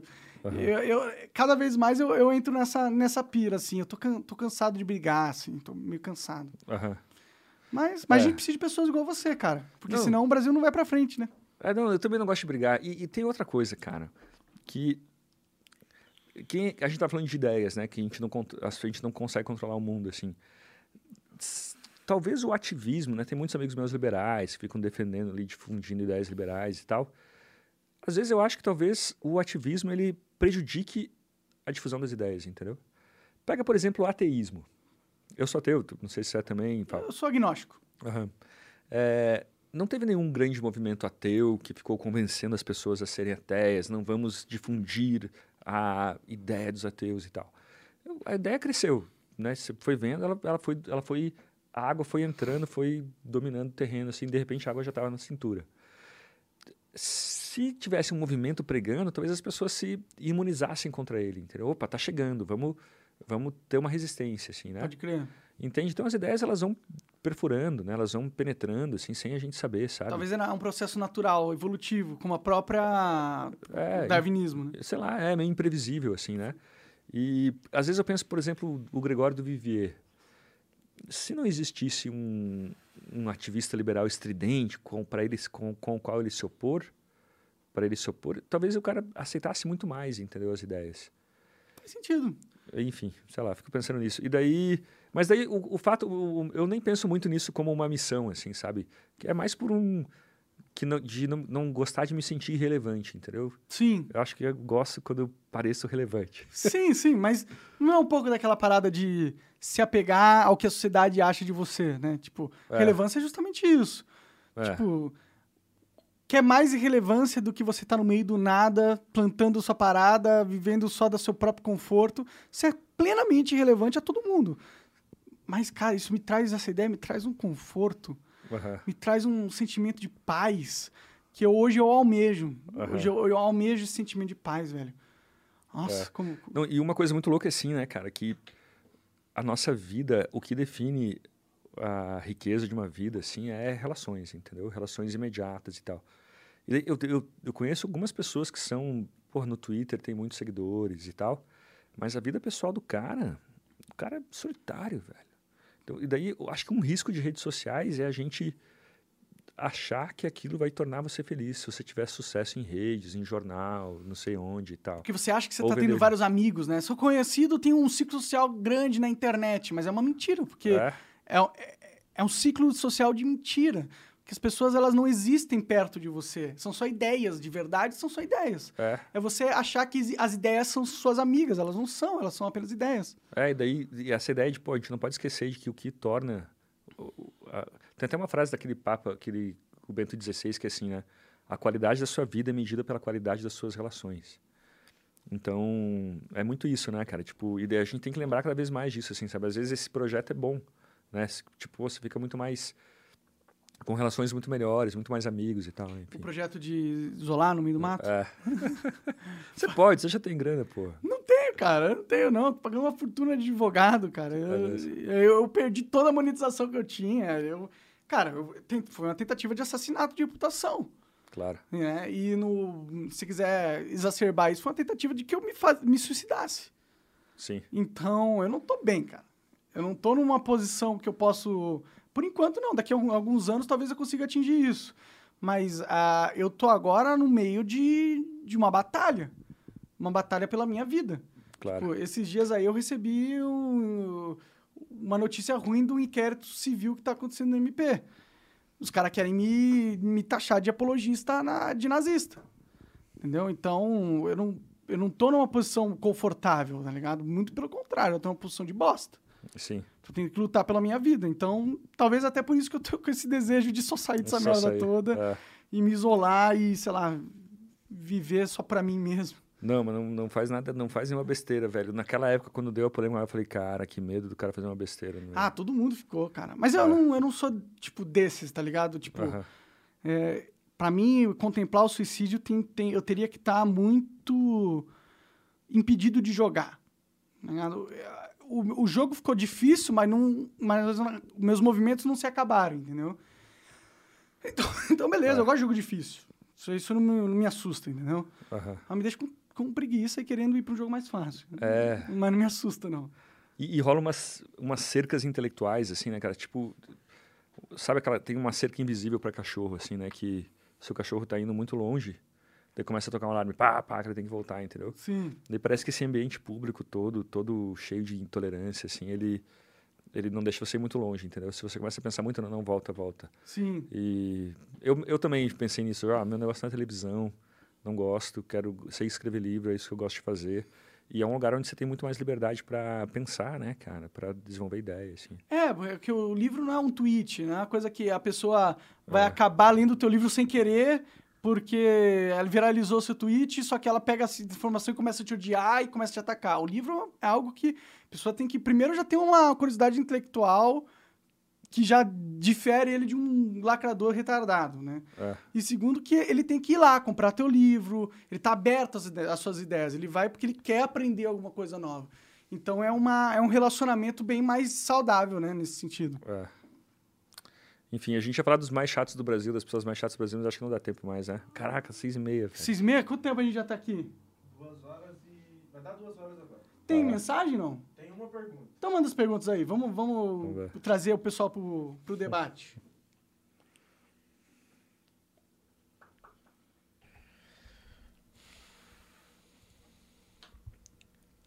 É, a pergunta é da Júlia, que é a. Aileen, nossa amiga.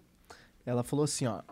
É, e se no lugar da empresa prezar por uma contratação diversa, não pelo moralmente correto, mas sim porque entende como a equipe diversa gera discussões em torno de pons- pontos de vistas distintos que engrandecem o produto final, se a equipe for muito homogênea, geralmente os pontos de vista são parecidos e certos detalhes acabam passando batido e só se percebe em produção. Nesses casos, o que vocês veem do fomento à diversidade? Não eu, não, eu não sou contra necessariamente diversidade. Uma amiga minha já estava contando que ela trabalha no Facebook e o melhor programador dela é um cara que ele é tetraplégico. E, pô, tetraplégico, cara. O cara não mexe nem os braços, entendeu? Não, não sei como ele trabalha, assim. E esse cara, talvez, se não tivesse um programa de inclusão ali firme, falar, não, pô, esse cara a gente não vai contratar. Então é legal pensar nisso, não, tem, não, tem, não vejo o menor problema, assim, né? É, a recusa de empresas fazer isso é a causa de, de desigualdade racial no Brasil? Não, não me parece, né? Então é só isso. E, e é, mesmo quando a gente pega a entrada de negros em universidade e tal, isso é, isso é interessante também, por um lado, porque você pega gente mais pobre, que nem esse cara que eu falei das ideias de luxo e tal, que tem um ponto de vista diferente, né? Mas, mas você tem que ser imposto, você, é, me, me incomoda um, um pouco mais o procedimento, né? Como isso acontece. É, para mim o problema da diversidade é quando ela vem em detrimento da capacidade. Se, é. se você está pegando uma pessoa que é, é, Você tem um grupo de pessoas. Aí você tem um cara que é muito capaz, e aí você tem uma pessoa que é uma diversidade, mas é menos capaz. E você escolhe a pessoa menos capaz por causa da diversidade, eu acho que é estrategicamente um erro. O ideal você seria pegar a pessoa por capacidade e é, não porque ela é diversa, entendeu? É, é. e mesmo porque as capacidades mudam. Por exemplo, eu conheço pessoal de mercado financeiro esse dia um amigo meu tá falando assim, ah, cara, eu não contrato mais ninguém da USP, velho. USP, essas faculdades de riquinho, não contrato mais. Porque esses caras, a gente vai marcar reunião nove da manhã, o cara fala, ai, nove da manhã, tem que acordar cedo. Já o cara que é da, da faculdade da Unisquina, o cara tá com é, chance, oportunidade de trabalhar num grande banco, sete da manhã o cara tá pronto a trabalhar, entendeu? Uhum. Então aí o continua, é o mérito. O que está valendo aqui é o mérito. Esse cara tem mais garra, tem mais perseverança. Esse cara agarra o trabalho e o outro é um preguiçoso. Ah, ele tem títulos melhores? Tem. Mas meritocraticamente ele não é o melhor, né? Então... Sim, e, é, e é, para mim a lógica que a empresa tem que seguir. Ela tem que pegar o profissional mais apto. É. Se calhar de ser um profissional diverso, ótimo. Se não calhar, o problema é. não é da empresa, tá ligado? O problema é, a empresa não é, não é responsável de porra, garantir a equidade social do, da sociedade. A empresa é responsável de construir um bom produto. É. E essa é a lógica que ela tem que seguir. Deixa o governo cuidar dessa equidade social. É o trabalho do governo, não das empresas. Não, é bizarro, porque daí tem uma escola pública que é, que é vergonhosa, assim, tipo, as pessoas saem... 85% das crianças terminam o ensino fundamental sem saber o que é 85%. Isso é uma escola ridícula. E daí a gente tenta implantar um sistema de, de para premiar professores melhores, para a escola ficar melhor. Os partidos de esquerda são contra. A escola continua a mesma coisa. A gente tenta inovar, eles são contra. Charter School, escola é, voucher de educação são contra. E daí é, tem mais, uh, é, proporcionalmente você tem mais negros uh, estudando em escola pública do que brancos estudando em escola pública. Essa resistência da esquerda contra a inovação na escola pública prejudica principalmente os negros. Daí o cara vai contratar pessoas boas na pessoas melhor, mais bem formadas e tal. A maioria é branco. Daí a culpa é dele e não não da base. E não da base do, é. da bizarrice que é a nossa educação pública. Assim, é, Pode que não é faz sentido louco. nenhum. Daí o Ministério Público vai lá, a foto da XP lá, dos caras da XP, é, e vai falar que tem racismo quando, porra, mas tudo aquilo que tem por trás, né? É muito louco. Sim, é, é competência. Tem que fazer com que as diversidades sejam tão competentes ou mais competentes que quem é. não é diverso. É, prato, é assim que você garante que eles vão ter emprego pra caralho. Sim. É. Mas a gente vive uma sociedade hipócrita que o, o mais importa é a mulher de César parecer honesta e não ser honesta, né? Hoje em dia. Total. Mas, pô, Leandro, obrigado, cara. Valeu, obrigado cara, por ter vindo aí conversar comigo. Quer deixar alguma mensagem final, alguma divulgação? É, siga o meu Instagram, arroba sempre tô, vou lançar um curso lá em agosto. E tem uma coluna na Folha, quem quiser ler, ler lá a Folha também, fica à vontade. Valeu, gente. Show, obrigado. Obrigado, cara. Valeu, galera. Até mais. Até a próxima aí. Amanhã temos aí.